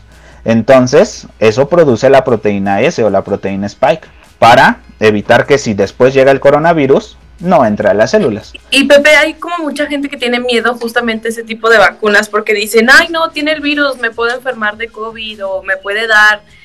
Eh, ¿Cómo nos puedes explicar la forma en la que se asegura que no te puede dar el, el COVID-19? Digo, de una manera que se pueda entender más simple. Ok, mira, estos, las, la, el ARN mensajero ni siquiera es un virus, es una molécula nada más, no tiene capacidad de enfermarte. Por donde le busques no hay capacidad de enfermarte el ARN mensajero. ¿Te puede causar una respuesta inmune? Pues sí, es lo que estamos buscando. ¿Puede ser muy fuerte? A lo mejor sí, pero como te digo, esa, como no hay enfermedad, mira, el cuerpo está reconociendo que algo externo entró, algo que no es del mismo organismo. Va a reaccionar por obvias razones, porque le estás metiendo algo que no conoce eso, que le entras en el caso del ARN mensajero no tiene capacidad de enfermar, no es un microorganismo, es una molécula nada más. Entonces el cuerpo sí va a decir al inicio, ¿sabes qué? Sí hay que producir histamina porque hay que activar a las células del sistema inmune para evitar que esa cosa llegue a nuestras células. Pero ya después el mismo cuerpo va a decir, ah, pues entró una molécula, no nos puede infectar, no causó nada, ya. Adiós, este, reacción alérgica. Ya, ya no produzcan histamina entonces por eso a los dos días ya nos sentimos bien, porque el mismo cuerpo dice, no, una falsa alarma, ¿no? Pero sí empezó a producir lo que queríamos. En el caso del adenovirus, es una ese sí es un virus, o sea, no hay que mentir, te están metiendo un virus, pero fue modificado para que ya no te pueda enfermar, ya no te pueda infectar, nada más va a dejar una señal en la célula y después tu sistema inmune solito lo va, lo va a fagocitar y se acabó el virus. No tiene la capacidad de enfermarte. Y ¿Cómo podemos estar seguros? Pues bueno, principalmente los biotecnólogos hacen eso, hacen todos esos estudios eh, de proliferación celular o, microbiológica, en este caso de virus, para evitar que se estén reproduciendo. No crean que ya se creó el primer adenovirus inactivado y ya vamos a ponerlo. No, espérate, hay que hacer pruebas en ciertos laboratorios microbiológicos donde efectivamente veamos que ese virus no se está replicando y que creen que si se empieza a replicar va para atrás la vacuna. No sirve se está replicando, me va a enfermar de otra cosa y no de COVID. Entonces hay muchas pruebas atrás de ello, o sea, no es como que lo creen un día y al siguiente ya se está administrando, no. Y hay otra tecnología que no mencioné que es el virus inactivado. Es diferente al vector viral. El virus inactivado literalmente es un virus de SARS-CoV-2. Este, están metiendo el SARS-CoV-2, pero este virus ya, como su nombre lo dice, está inactivado ya no hace absolutamente nada. Fue modificado para que no se replique ni infecte nada. Entonces, si te están metiendo el SARS-CoV-2, no hay que mentir de nuevo, te están metiendo el SARS-CoV-2, pero está modificado para que no te pueda llegar a infectar. Sin embargo, va a ser todo el proceso inmunitario.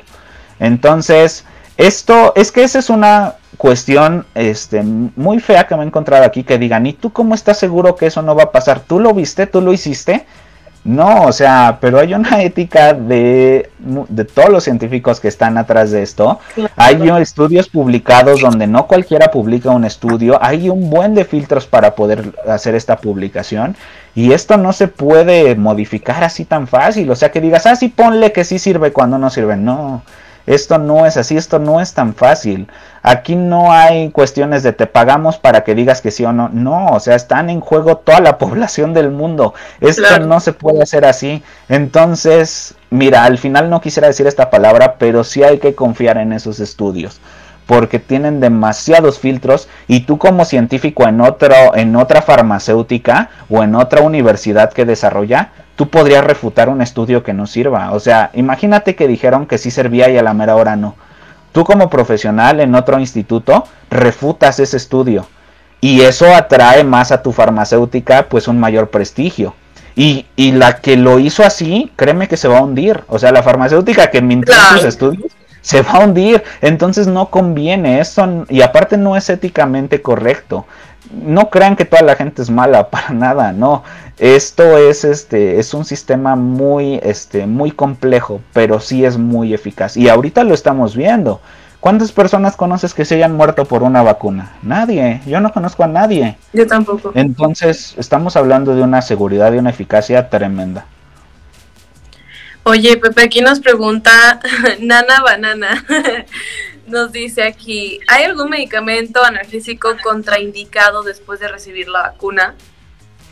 Pues no, realmente no hay ningún tratamiento farmacológico contraindicado. ¿Qué es lo que podríamos eh, tomar una vez que empiezan las reacciones, principalmente analgésicos, como dice, antipiréticos. Tenemos el paracetamol en primera línea. ¿Por qué? Una, es sumamente barato. Dos, es, es, un analgésico y antipirético. Es un medicamento que sirve para quitar dolor de leve a moderado y para bajar fiebre. Pero no sirve como antiinflamatorio. Los que sirven como antiinflamatorio se llaman AINES. Antiinflamatorios no esteroideos. ¿Cuál es el problema si empiezas a utilizar AINES sin una indicación médica? Que si los consumes más por 7 días, te empieza a dañar estómago, riñón, hígado y este y bueno, son los principales daños que vemos a primera instancia. ¿Qué medicamentos son estos? Ibuprofeno, diclofenaco, eh, tenemos el ketorolaco, eh, desquetoprofeno, eh, o sea, bueno, infinidad de medicamentos AINES. Por eso recomiendan que sea paracetamol, porque paracetamol no daña de esta manera. Paracetamol yo lo veo así como un medicamento bien noble, o sea que no te va a causar nada de daño. Es un medicamento bien noble y bien eficaz. Entonces, sí, hay cuestiones donde el paracetamol no baja fiebres, porque no es tan eficaz, pero para eso podemos administrar otros como el metamisol. Yo he visto en muchos estudios que el metamisol es el medicamento más eficaz para bajar fiebre. Entonces hay veces que la fiebre se sube a 39 grados y no la bajas con nada, ni con baño, ni con paracetamol. Sabes que pues ahí te va el metamisol porque de plano no baja y ese la baja porque la baja. Pero eh, son, son casos muy, muy raros. Entonces, ahorita eh, no está contraindicado ningún medicamento para nada. Si acaso corticoesteroides, como cuáles, como la dexametasona, prednisona, prednisolona, esos medicamentos le dan en la torre al sistema inmune. Entonces pasa lo mismo que si tomo alcohol o cigarro, pero esta vez muchas veces más fuerte. Entonces, sí, yo les diría que nada más el tratamiento con corticoesteroides e inmunosupresores, no. Eso está súper contraindicado. Pero analgésicos no, ninguno está contraindicado. Pero sí, el primero que utilicen siempre es paracetamol. Por los efectos que les estoy mencionando. Como el meme que salió hace muchos años, ¿te acuerdas? ¿Qué decía? Ya no me acuerdo. Que para todos usaban paracetamol los ah, sí. sí. pero sí, ya sabemos por qué. una vez lo empiezas a estudiar, entiendes por qué. Porque se manda el paracetamol para casi todo, ¿no? Y de hecho en el hospital, o sea, no vamos lejos, hospital de tercer nivel. Caro, porque es caro. Y das paracetamol a los pacientes que están pos, posoperados, que acaban de salir de una operación y tienen un dolor tremendo. El paracetamol se los quita, es muy barato y aparte es muy noble. Entonces, este, sí, tiene una eficacia tremenda. Pero hay casos que sí, este, debes de cambiar de medicamento para, para conseguir un mejor efecto. Pero generalmente puro paracetamol. Muy bien. Dime, Patti, nos dice, tengo una duda si consumí alcohol antes de ponerme la vacuna, ¿me la puedo poner o aún así o tengo que esperar? Pues mira, dependiendo, es que aquí vamos también a las dosis, cuánto alcohol consumiste, ¿no? Para alguien decir consumí alcohol es tomé una cerveza un día antes porque estaba con mi familia, me dio sed, X o Y razón, ¿no? O, me puse una borrachera que me puso hasta atrás y traigo una cruda tremenda el día de hoy, pues ahí sí las dosis cambian, ¿no? Ahora vamos a poner las dos situaciones. Si te tomaste una cerveza un día antes, dos cervezas, vacúnate, no hay ningún problema. Pero si te pusiste una borrachera de aquellas, espérate al menos unos días, ¿no? Tres, cuatro días que tu sistema otra vez empiece a, a reaccionar, porque si no es contraproducente. Entonces, sí, aquí depende mucho de las dosis, pero si te pusiste una borrachera, sí, espérate unos días, tres, cuatro días a lo mejor, para darle chance al cuerpo de que se vuelva a estabilizar. Muy bien. Hola a Nourdin, dice hola, muy buenas. Hola, ¿cómo estás? Alberto Soltle, Alberto Sostle dice, tengo falla renal, ¿me puedo vacunar? Sí, claro que sí, no hay contraindicación contra falla renal. De hecho, las únicas contraindicaciones, ya para que quede un poquito más claro, así las absolutas, es que seas alérgico a algún componente de las vacunas. Generalmente hay personas que son alérgicas al etilenglicol y a los polisorbatos. ¿Cómo saber esto si no me he hecho estudios? Pues lamentablemente lo vas a saber hasta que te vacunes. Si empiezas a tener una reacción anafiláctica, eres alérgico a esas cosas. Eh, es difícil, es una situación difícil, sí, pero creo que vale mucho la pena el estarnos vacunando y no pensar que somos alérgicos a esas sustancias. Esa es la única contraindicación absoluta.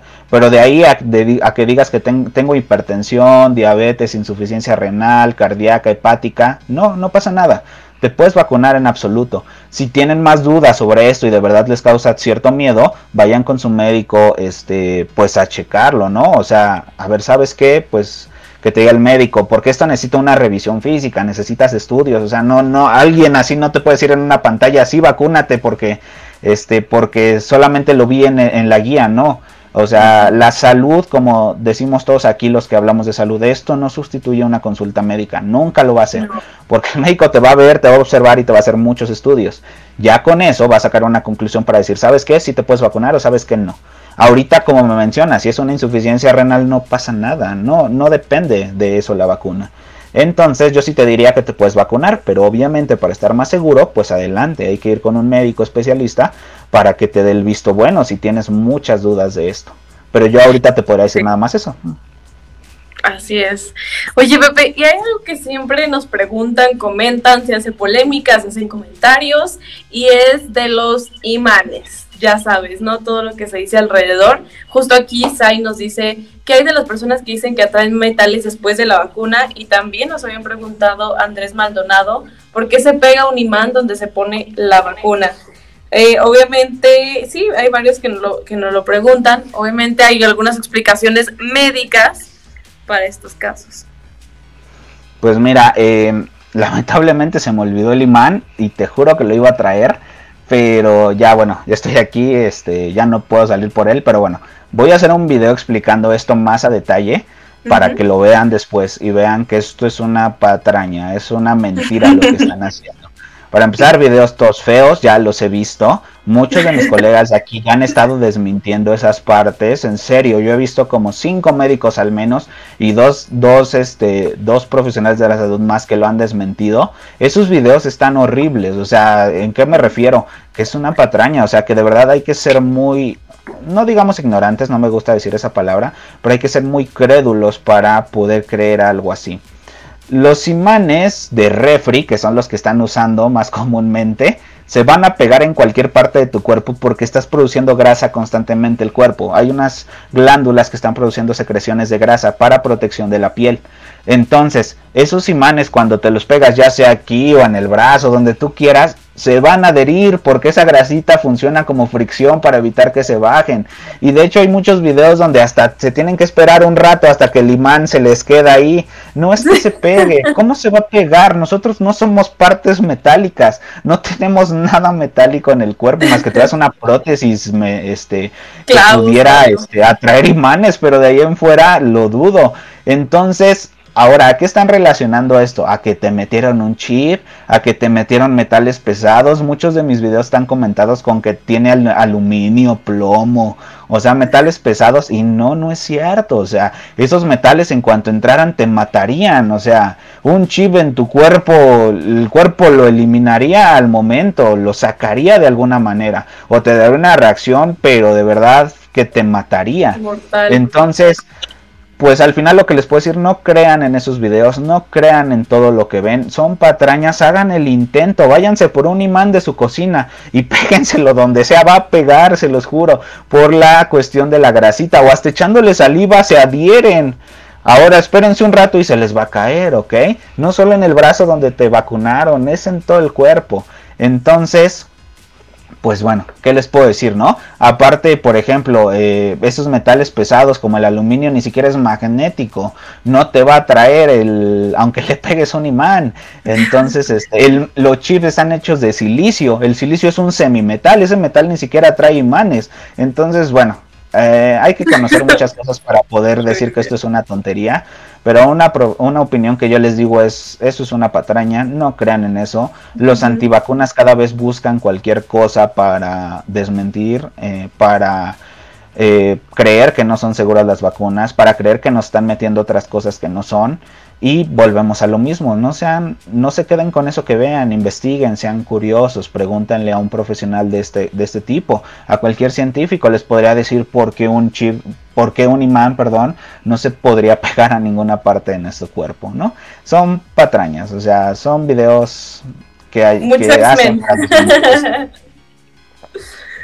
Oye, Pepe, justo es una persona, Axa Gonmar, que nos dice, ¿cuál es la peor información falsa que les ha llegado a ustedes? A mí, pues eso, lo del chip, lo del 5G, que en cuanto se active el 5G se va a activar tu cuerpo conectado a internet. Digo, bueno, o sea, como hay alguien que de verdad cree que, que con una vacuna se te va a activar un 5G? Bueno, no, no entiendo, no entiendo. Creo que eso es lo peor que me ha llegado a mí, sí, eso es lo peor. Así es, ¿no? Y acá, o sea, no solo con las vacunas, sino con el COVID, ¿no? Desde que era un invento de China para la Tercera Guerra Mundial, de que se creó en un laboratorio, de que el COVID no existe, que son cosas psicológicas que te meten por miedo. O sea, hemos, desde que empezó esto y yo empecé a hacer videos, eh, porque digo, fue a mitad de pandemia que yo empecé con esto de mis videos aquí en TikTok. Eh, me han llegado unas cosas bien absurdas, ¿no? Y, y a veces, eh, pues duele porque personas realmente las creen. O sea, alguien lo podría decir de broma o nada más por molestar, pero me han llegado una cantidad de mensajes donde me dicen, oye, es cierto que el COVID fue creado en China para la Tercera Guerra, es cierto que el COVID es algo psicológico y yo no estoy enfermo, o es cierto que ya me metieron un chip en la vacuna y te lo preguntan y tú te das cuenta que te lo preguntan con miedo, porque en serio creen esa información. No vamos lejos cuando salió, cuando estuvo muy de moda el dióxido de cloro, no sé si lo llegaste a escuchar. Yo peleé mucho con esa sustancia aquí en mis videos. O sea, y de verdad me peleaba porque llegaba un momento donde pues te sacaban de tus casillas con tanta tontería que estaban comentando. Y muchas personas conocidas lo consumieron. Entonces yo ahí sí fue cuando dije, ¿saben qué es que miren, este es un veneno por sí solo, no podría ayudar para nada en la salud? Hay que darles una explicación lógica que puedan entender. Entonces yo creo que la más grande, eh, pues sí, de estas tonterías que están inventando. Al final sí fue la del chip. Yo creo que se llevó este, sus méritos por creer que en una vacuna nos podrían meter un chip. O sea, ojalá existieran tecnologías así. Ojalá. Eh, pero pues no existen actualmente o no son rentables. Imagínate cuánto dinero despilfarrado en una tecnología así y no vamos lejos. O sea, al final te dice una persona promedio, ¿no? Ay, es que me quieren controlar. ¿Y a ti como por qué, no? ¿Qué tienes especial? O sea, ¿eres alguien influyente a nivel mundial? Pues claro que no, yo soy influyente, no, o sea, ni siquiera estando en esta pantalla con los seguidores que tengo, yo influyo en algo en el mundo, ¿no? Como por qué me querrían controlar a mí? Ahora, estamos bajo un control constante, Tienes el celular, el celular en qué momento lo dejas, ya nada, ni para dormir ni para ir al baño lo dejas. Si te quieren espiar, te van a espiar por ahí. Entonces, quieren saber tu ubicación, la van a saber ahí. No es necesario meter nada. El control ya está, si lo quieres ver así. Pero yo como persona promedio, ¿de qué me voy a estar preocupando, no? O sea, y, y, pues digo, es algo muy absurdo, pero sí. O sea, el chip se llevó sus méritos en esta cosa. Y de hecho, hay para aquellas personas que les interesa este tema de, eh, pues como tú dices, las redes sociales, el control que hay detrás de todos los algoritmos y todas las empresas de tecnología que son las líderes mundiales en este momento, que sí tienen el control y sobre todo bases de datos. Hay dos documentales en Netflix muy buenos que se llaman Se aceptan términos y condiciones y el segundo se llama La realidad de las redes sociales por ahí, más o menos. Y bueno, están buenísimos, se los súper recomiendo, están en Netflix. Eh, se aceptan términos y condiciones y la verdad de las redes sociales. Yo soy fan de las redes sociales, pero estoy consciente de todo lo que conlleva. de hecho, eh, híjole, si tú te pones a estudiar, qué miedo, qué miedo, pero bueno, al final lo aceptamos y es con lo que vivimos. Entonces, como tú dices, pues sí, de que quisieran saber algo, ya lo sabrían, de que te quieren controlar, bueno, hasta controlan lo que ves, lo que te salen para ti, ya está controlado conforme a tus gustos, a lo que le das like, al tiempo que tú ves un video, para que te salga nuevamente algo que se le parezca. Entonces, bueno. Exactamente, sí, o sea, yo vi el segundo documental que mencionas. Eh, y te explican todo, ¿no? ¿Sabes qué? Tú desde que le das a aceptar a crear tu cuenta ya saben todo de ti, ya sabes dónde viven, tus ubicaciones, pero ahora como porque ellos quisieran saber o hacerte algo, ¿no? Vamos, volvemos a lo mismo, somos personas promedio. Entonces, preocúpense por otras cosas, pero no porque me están buscando, ¿no? Y, y yo muchas personas, muchas señoras, por ejemplo, me decían eso, o sea, y que las querían controlar. Y señora, por favor, ¿a quién la va a querer controlar, no? O sea, fíjense un poquito, sea lógica en esa situación. Eh, pero bueno, pues son batallas constantes que, que, pasamos nosotros que estamos haciendo estos videos. Nos tiran demasiado hate. Y luego que a mí me dicen que me pagan y yo, ojalá, pero no. Sí, un buen de videos. Si ni TikTok paga. me han comentado eso. Y este, y me dicen, no, ¿qué farmacéutica te está pagando, no? Les digo, ojalá una farmacéutica me estuviera pagando por decir algo así. Literalmente no he ganado un solo peso en TikTok desde que empecé. He ganado dinero por otros lados, pero no por TikTok, para nada por hacer estos videos.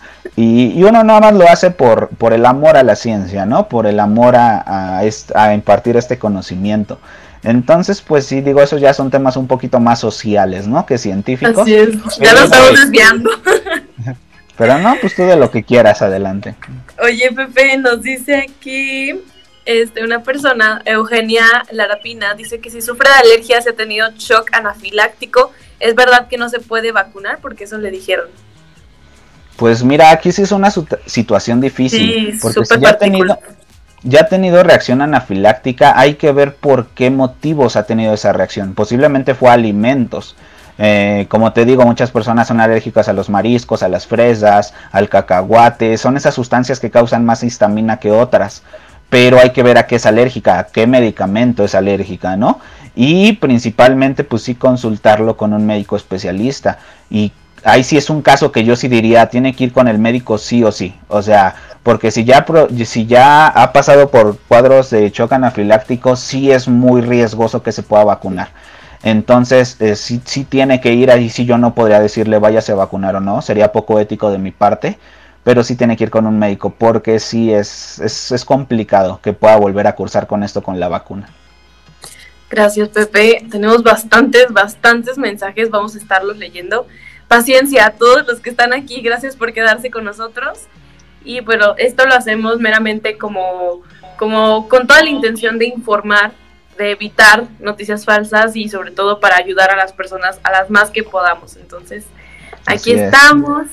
Nos dice aquí, a mí y a mi esposo no nos dieron ninguna información médica después de la vacuna y nos quedamos con, ya no, ya ahí se corta el mensaje, pero bueno, es lo que hablábamos, ¿no? Como que nos está dando todas las indicaciones. dice, oigan, por favor lean las preguntas y contesten, solo están hablando pero queremos respuestas. Sí lo estamos haciendo, solo que vamos por orden. Dice, imagínense en Chile, casi todo el país ya están vacunados, faltan solo los jóvenes de 20 años para abajo, qué bueno.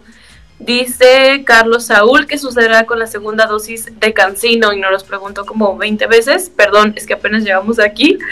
Y bueno, pues es por el tiempo, ¿no, Pepe? Es lo que tengo entendido.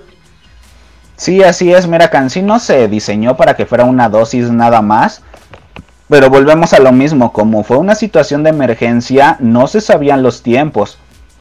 Entonces, con las primeras vacunas que fueron en ensayos este, clínicos, se vio que después de seis meses decayó bastante la eficacia, hasta un 50%. Entonces, eso nos dice que se necesita administrar otra dosis de refuerzo. como muchas vacunas la tienen, no solo las del COVID. Entonces, este sí, va, a mi parecer va a ser necesaria una segunda dosis y te lo digo porque a mí me administraron cancino.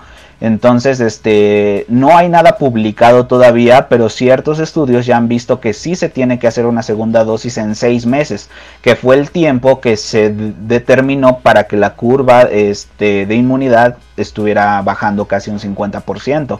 Entonces, sí, eh, sí va a ser necesaria una, una segunda dosis de cancino en, en, el caso, este, bueno, en mi, en mi opinión, pero aún no hay nada publicado, entonces no, no les podría decir con, con 100% de seguridad que sí va a haber o no. Pero por el tiempo que ha visto su inmunidad, sí, es, va a ser necesaria. Gracias, Pepe. Dice Ochave, tengo miedo a la reacción de la vacuna Cancino. ¿Tendré algo de qué preocuparme? Pues mira, eh, todos podemos tener una reacción alérgica a la vacuna. Nadie sabe cómo va a reaccionar. Ningún estudio te lo podría decir.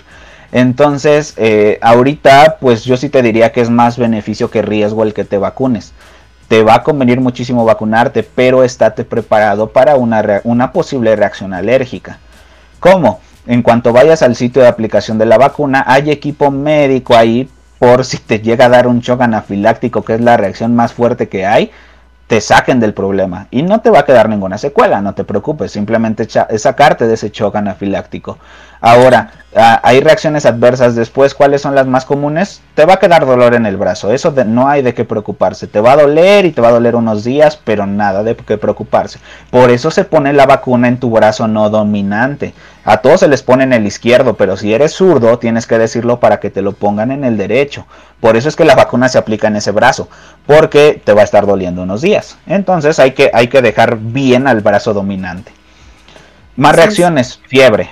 Fiebre es la más común también que llega a aparecer y esa aparece después de unas horas. Generalmente si te vacunas a mediodía, en la noche vas a tener una fiebre, si es que llega a aparecer. Te cuento por mi, con, por mi caso, yo me vacuné antier y no tuve ninguna reacción. O sea, hay personas que no nos dio reacción para nada. Si acaso me duele un poquito el brazo. ¿Mandé? ¿Dolor tampoco te dio? ¿Nada? Pues dolor un poco en el brazo, pero es un dolorcito bien soportable. O sea, para mí no me molesta en absoluto. He estado cargando cosas con este brazo y, y para nada. Pero hay personas que sí les dio una reacción, pues no digamos muy fuerte, pero sí de manera más fuerte que a los demás, donde se ven casos de fiebre. Para eso estate preparado. Yo en cuanto me salí de la vacunación me fui a comprar mi paracetamol de 500 miligramos porque digo, no sabía si me iba a dar fiebre, no sabía si me iba a doler el cuerpo, entonces hay que estar preparados con un analgésico, de preferencia ya les dije porque paracetamol es un medicamento muy noble que ayuda bien a los síntomas y no daña otras partes del cuerpo, no por esos días. Entonces espera, puedes esperar fiebre, mialgia, ¿qué es esto? Dolor en los músculos, artralgia, ¿qué es esto? Dolor en las articulaciones, que también astenia, que es la astenia, que te sientas cansado, fatigado, sin ganas. Entonces es lo más común que se ha visto, pero nada que en dos días no desaparezca. Si ya las reacciones duran más de, de te estaría hablando de cuatro o cinco días, una semana, sí ya hay que ir con un médico a, un chequeo porque no está normal eso pero en, un porcentaje muy alto de la población en dos días desaparecen si es que hay. Entonces no hay de qué preocuparse. Si vas a pasar un mal rato, obviamente no hay por qué mentir también en este caso. Si vas a pasar un mal rato si te da una reacción, pero creo que por dos días de sentirme mal mm, vale mucho la pena el que ya se inmune a COVID. Yo lo veo así. Muy bien. Oye, Pepe dice Pau, ¿me consideran alguna vacuna mejor para los jóvenes? Aún no hay una vacuna estudiada para jóvenes. No sé jóvenes a qué edad se refiera, pero quiero creer que pues, personas. Depende de la edad que tengas, vas a decir a qué edad es joven. Exactamente, yo podría decir que alguien joven para mí es alguien de 14 años, de 15, ¿no? Porque yo tengo 25, pero una persona de 50 años puede decir que un joven es alguien de 25 a 30 años, ¿no? Entonces hay, hay que ver este mucho a qué consideramos joven. Eh, en el mundo de la medicina se considera joven a alguien de 14 años a 18 años, más o menos, que sea 18 años abajo. Eh, para estas personas no hay estudios todavía para poder decidir qué vacuna se les puede poner. En Estados Unidos ya se les está administrando Pfizer, que, este, a personas mayores a 14 años, me parece. Y no ha tenido... Yo vi una niña de 14 que ya se había vacunado con Pfizer. Entonces, no sé si ya está, eh, pues no sé, como aprobada para esa parte de la población, pero al menos sí ya se bajó de 18 años, que era lo que la edad límite para vacunar. Entonces no se ha visto problemas en esta, en esta parte de la población, pero volvemos a lo mismo, no podría asegurar yo que no les va a causar ningún daño. Entonces, yo espero que no, realmente se ha visto que no, y no tendría por qué causarles daño. Pero al no haber estudios no podríamos hablar de, garantía para que no se les cause daño. Entonces, vacuna, ¿cuál es mejor? Siempre se dice esto. La mejor es la que te puedas poner al primer La que tengas disponible. Ahora, si nos dan a escoger, volvemos a lo mismo. Yo por mi experiencia y por lo que he visto, yo me pondría Pfizer o Moderna o hasta Sputnik, porque son las que demuestran mayor eficacia, pero no estamos para escoger vacunas ahorita. Entonces, la que te puedan poner en el preciso momento de ya, esa, ¿ok? No hay mejores ni peores ahorita, hay vacunas nada más. Oye, nos preguntan justamente que qué opinamos del regreso a clases sin todos estar vacunados. Pues bueno, en mi caso creo que no me toca mucho a mí dar mi opinión, sino más bien dar la información, justamente por, para lo que me dedico y lo que hago. Yo prefiero eh, no dar mi opinión en este caso. Sí tengo una, por supuesto, y pues más lo que les puedo decir es que la estrategia es que se vacune a todos los maestros para evitar que puedan pues enfermar de una manera grave por ser un grupo que ha presentado mayor número de síntomas graves al poder al contagiarse de COVID. ¿Tú qué opinas, Pepe? También hay que checar esto que los niños, sobre todo los más chicos, están teniendo secuelas psicológicas de estar en su casa encerrados sin ver a sus amiguitos, sin ver, sin tener esta interacción social. Eh, tienen secuelas psicológicas y aparte hay un rezago en la educación impresionante, impresionante. Exactamente, mira, eh, yo creo que aquí puedo hablar por dos partes, la parte de salud y la parte de docencia. Eh, yo me dedico a ambas partes. Ahora, vamos a hablar por la parte de salud ahorita, que es la que estamos tocando. Yo no consideraría una buena idea regresar a, que los niños regresen a clases, hablando de, la salud, ¿eh? nada más, espérense, ahorita hablo de lo demás. Hablando de la salud, no es buena idea, ¿por qué? Porque los niños están, como dices, tienen, eh, están, han estado tanto tiempo encerrados y sin contacto con más niños, la gran mayoría, que ¿qué es, crees que es lo primero que van a hacer regresando a clases? Eh, juntarse en grupitos, ellos no van a usar el cubrebocas, digo, dependiendo de qué edad estemos hablando, pero no les va a hacer, ellos no van a poder usar el cubrebocas todo el día, no están acostumbrados a hacerlo, no tienen la disciplina para hacerlo, se lo van a quitar, ¿ok? Van a estar en grupitos, este, no van a tener una sana distancia, seamos honestos, y van a ser grupos, no van a ser niños nada más, van a ser un grupo de niños que va a estar encerrado en un salón, en un espacio cerrado, digo porque las clases no van a ser al aire libre, van a estar en un, en un cuarto encerrados entonces es una manera de propagar COVID muy alta el estar en un espacio encerrado. Ay, creo que ya se fue esta, esta Eli, creo que se desconectó. Pero hablando de los, de los niños, eh, pues es muy, pues muy feo el que regresen a clases por los espacios cerrados que hay. Entonces, este, pues no, no es una buena idea. Y de hecho, por ejemplo, aquí me comenta esta eh, Mirna que el doctor Vallejo ya vacunó a su pequeña de 12 años. Creo que yo vi que tenía 14 y de hecho es a la niña que me refería, que, ya se vacunó. Entonces, creo que fue segura. El doctor lo aprobó en todo momento. Creo que es muy seguro. ¿Qué onda, Eli? ¿Te fuiste o qué? No sé qué me pasó, pero me, sacó TikTok. y yo no. Sí, me sacó la aplicación y ya no podía entrar. Disculpen todos. No te Disculpen todos. Mira, este, regresando a lo que hemos hablado ya como resumen, para mí no es seguro que los niños regresen, están en muy altas condiciones de poderse infectar. Ahora volvemos a lo mismo, las variantes van a ir cambiando, el virus va a ir cambiando y si un niño es asintomático el día de hoy o lo fue hace meses, no tenemos la garantía de que lo vaya a hacer en los siguientes meses. ¿Se pueden llegar a enfermar? Sí, pueden desarrollar la enfermedad, claro que sí. Y deja de eso, aparte van a ir a su casa y las personas que no estén vacunadas van a tener riesgo de contagio. Entonces, eh, es una mala idea desde el punto de vista de salud. Entonces, no, no debería de pasar. Ahora, desde el punto de vista de la docencia, tienes razón, yo toda esta pandemia me he dedicado a dar clases en línea. No aprende nada, no es lo que deberíamos de estar haciendo para educarlos. Quien quiere aprende, quien no, no se conecta, quien no prende su computadora y se vuelve a dormir. O sea, yo he visto de todos los alumnos aquí. Yo doy a partir de secundaria hasta licenciatura, entonces paso por esos grupos y pues veo todas las clases de alumnos que hay. No es una manera de aprender, pero estamos resguardando la salud, estamos sacrificando esa parte de la educación por la parte de tu salud. Entonces, te digo, a lo mejor yo no soy el más indicado para decir que la salud va primero que la educación o viceversa, no lo sé, pero yo sí te diría que desde el lado de la salud es una muy mala idea. Desde el lado de la docencia podríamos hablar de que es bueno regresar porque los niños tienen un rezago enorme tienen, como dice, secuelas psicológicas de estar encerrados, de estar viendo que sus familias se enfermaron, de ver que sus familiares murieron. Entonces, sí, ya están dañados de alguna manera. Todos lo estamos, no solo los niños, pero nosotros lo vemos ya desde otro punto de vista. Los niños no conocen estas partes que hay, que hay atrás. Entonces, por esa parte sería bueno, pero al final es mucho riesgo el que podamos regresar a clases yo sí lo vería como una mala idea y es mi conclusión. No se debería de regresar hasta seguir vacunando población. Súper. Híjole, ya se me perdieron las preguntas que me habían hecho aquí por lo mismo que me sacó, pero aquí teníamos otros. Este, nos preguntan de la tecnología de los virus. Justamente nos preguntan del tiempo para no tomar o ingerir bebidas alcohólicas o sí, todo esto. Y aquí algo importante, dice, cuando llevé a vacunar a mi mamá dijeron que una vacuna servía para seis personas. Pensé que el frasco era para uno. No, no, no, Los, las ámpulas, el frasquito que traen, generalmente son arriba de cinco dosis cada frasquito.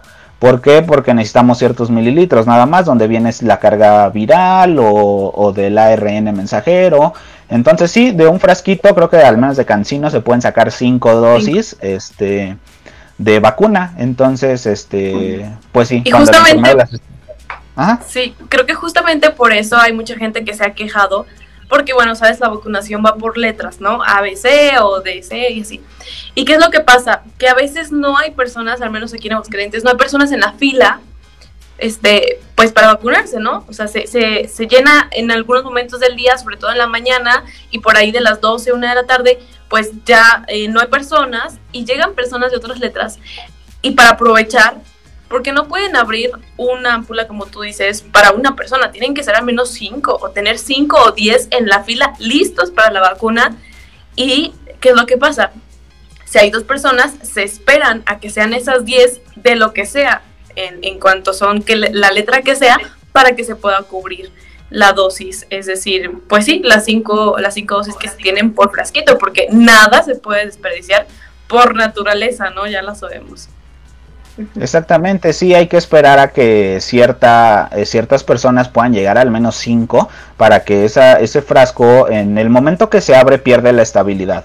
Eh, a nivel de industria farmacéutica y los farmacéuticos que se dedican a hacer esto, le dan un tiempo de vida al frasquito, ya sea en condiciones de bajas temperaturas o al momento de ya administrarla. Pero en cuanto, en cuanto se abre un frasco de, de cualquier medicamento o en este caso de la vacuna, la estabilidad se perdió, ya no garantizan que realmente vaya a servir al menos por cierto tiempo. Entonces, si se abre el frasco, ya nada se desperdicia y no se puede volver a guardar esa vacuna, no, ya no se puede volver a guardar ese líquido. Entonces, o, lo aplicas o lo tiras. Y imagínate qué feo el estar tirando dosis de vacunas cuando se necesitan un buen en muchos lados, ¿no? Entonces, sí, un frasco no es solo para una persona, al menos es para más de cinco, dependiendo de la presentación y el tipo de vacuna que venga.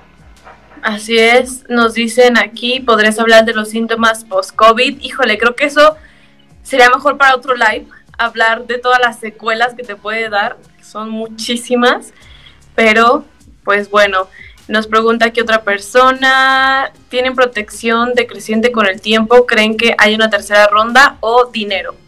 Nos dice Rosario Nieto. Nieto. O, dinero? O, mintieron? ¿O qué dijo? No, no es como que no le entendí bien, pero según yo lo que le entiendo es que si la protección va decreciendo con el tiempo, y es justo lo que decíamos de las segundas dosis de algunas vacunas, que aproximadamente son seis meses, este, 12 meses, un año, y pues realmente todavía están todavía se está estudiando porque son vacunas nuevas. Todavía no ha pasado el tiempo en muchos casos para saber si se va a necesitar o no una segunda dosis. Y en cuanto al dinero, nos pregunta Rosario que si sería pues dinero. Me imagino que se refiere a que si es por el tiempo o para que cobren más. No creo que sea por dinero. Yo, yo creo que sea por protección. Ok, eh, este. Sí, acá estamos esperando, al menos, te digo, Pfizer ya se está viendo que puede hacer una tercera dosis, CanSino se está viendo para una segunda dosis, y pues como dices, ¿no? Un tema de dinero, creo que aquí no podríamos decir que es por dinero. Las vacunas son sumamente baratas, aunque no lo veamos así. Una vacuna, una producción de una vacuna, un dólar, dos dólares a lo mucho para un frasquito de cinco dosis.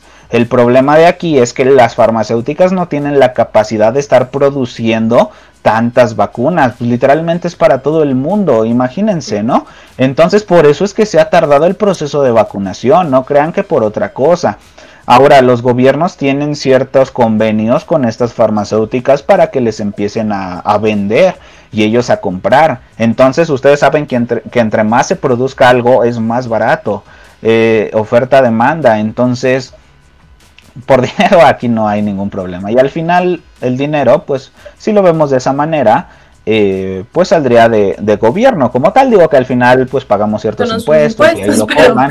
pero pues es insignificante el precio de una vacuna comparado con otras cosas, ¿no? Entonces si es más por la eficacia, es más por el tiempo que te va a ayudar a tu inmunidad que por dinero. Super, nos pregunta Toreco si la gente usa marihuana puede vacunarse sin peligro. Mm, muy difícil esa pregunta, dependiendo, volvemos a lo mismo, ¿qué tanta marihuana, no? Ahora, la marihuana es, un, es una forma de cannabis sativa eh, la cannabis es una droga, como lo sabemos. Eh, tiene dos funciones, puede ser estimulante o depresora, dependiendo cuánta dosis estés consumiendo. Llega un punto donde deprime tanto el cuerpo que, que puede deprimir el sistema inmunológico también, pero ya son dosis muy altas que hay que estar consumiendo de marihuana o de cannabis. Entonces volvemos a lo mismo aquí, es cuánta, ¿no? ¿Te fumaste un cigarro ayer? No pasa nada, vacúnate te casi casi te desmayas por todas las dosis que te metiste de marihuana, no te puedes vacunar. Es un inmunosupresor también a altas dosis. Entonces, pues volvemos a lo mismo, ¿cuánto estás consumiendo, no? Si es poquita no hay problema, si es mucha déjala de consumir porque no te va a hacer nada la vacuna.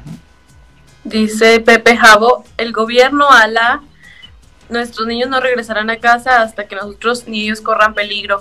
Y justamente es algo que han dicho, o sea, se está implementando la posibilidad de que, de que pueden regresar a clases como un, pues ahora sí que para los papás, pero al final ellos son los que van a decidir si su hijo va o no a clases presenciales.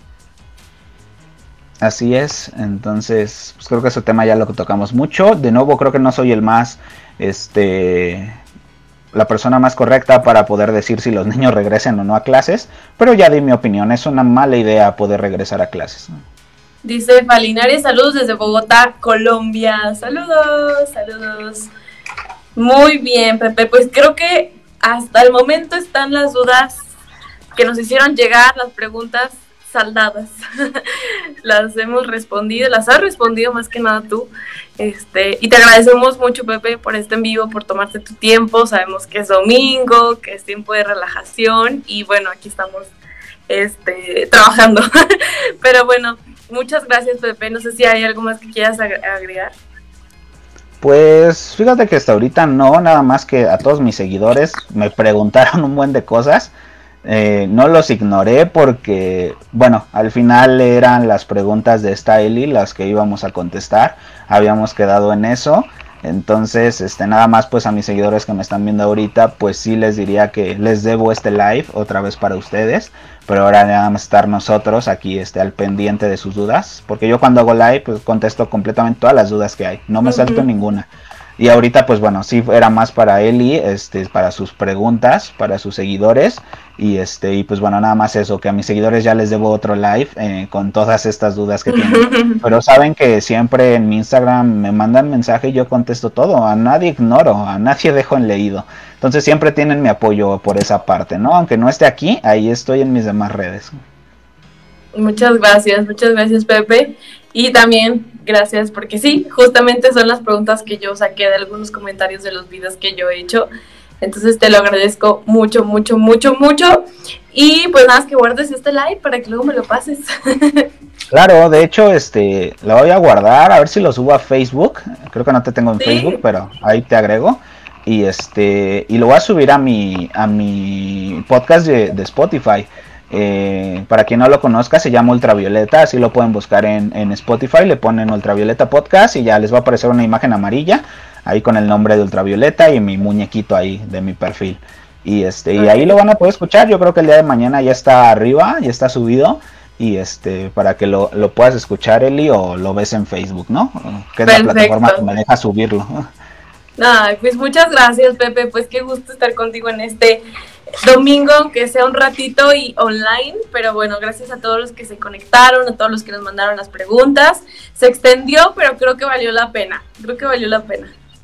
Sí, al final tocamos muchos puntos que, que muchas personas tienen dudas, los aclaramos, creo, quiero creer. Y este, y pues bueno, creo que sirvió bastante, ¿no? Para despejarnos mucho esas dudas que teníamos. Pero este, pues bueno, al final te agradezco igual por estar aquí en el live. Este, estuvo padre la plática, me gustó bastante. Y este, y pues bueno, cualquier cosa ya saben, ahí está mi perfil, ahí están mis redes sociales, este, me pueden hablar sin ningún problema. Muy bien, pues gracias, gracias a todos, gracias Pepe. Eh, también sigan Pepe Olverar con R al final y Eli Ruidas. Que tengan un excelente domingo. Muchas gracias Pepe, abrazo hasta allá, hasta Ciudad de México. Gracias, Eli. Abrazo hasta Aguascalientes.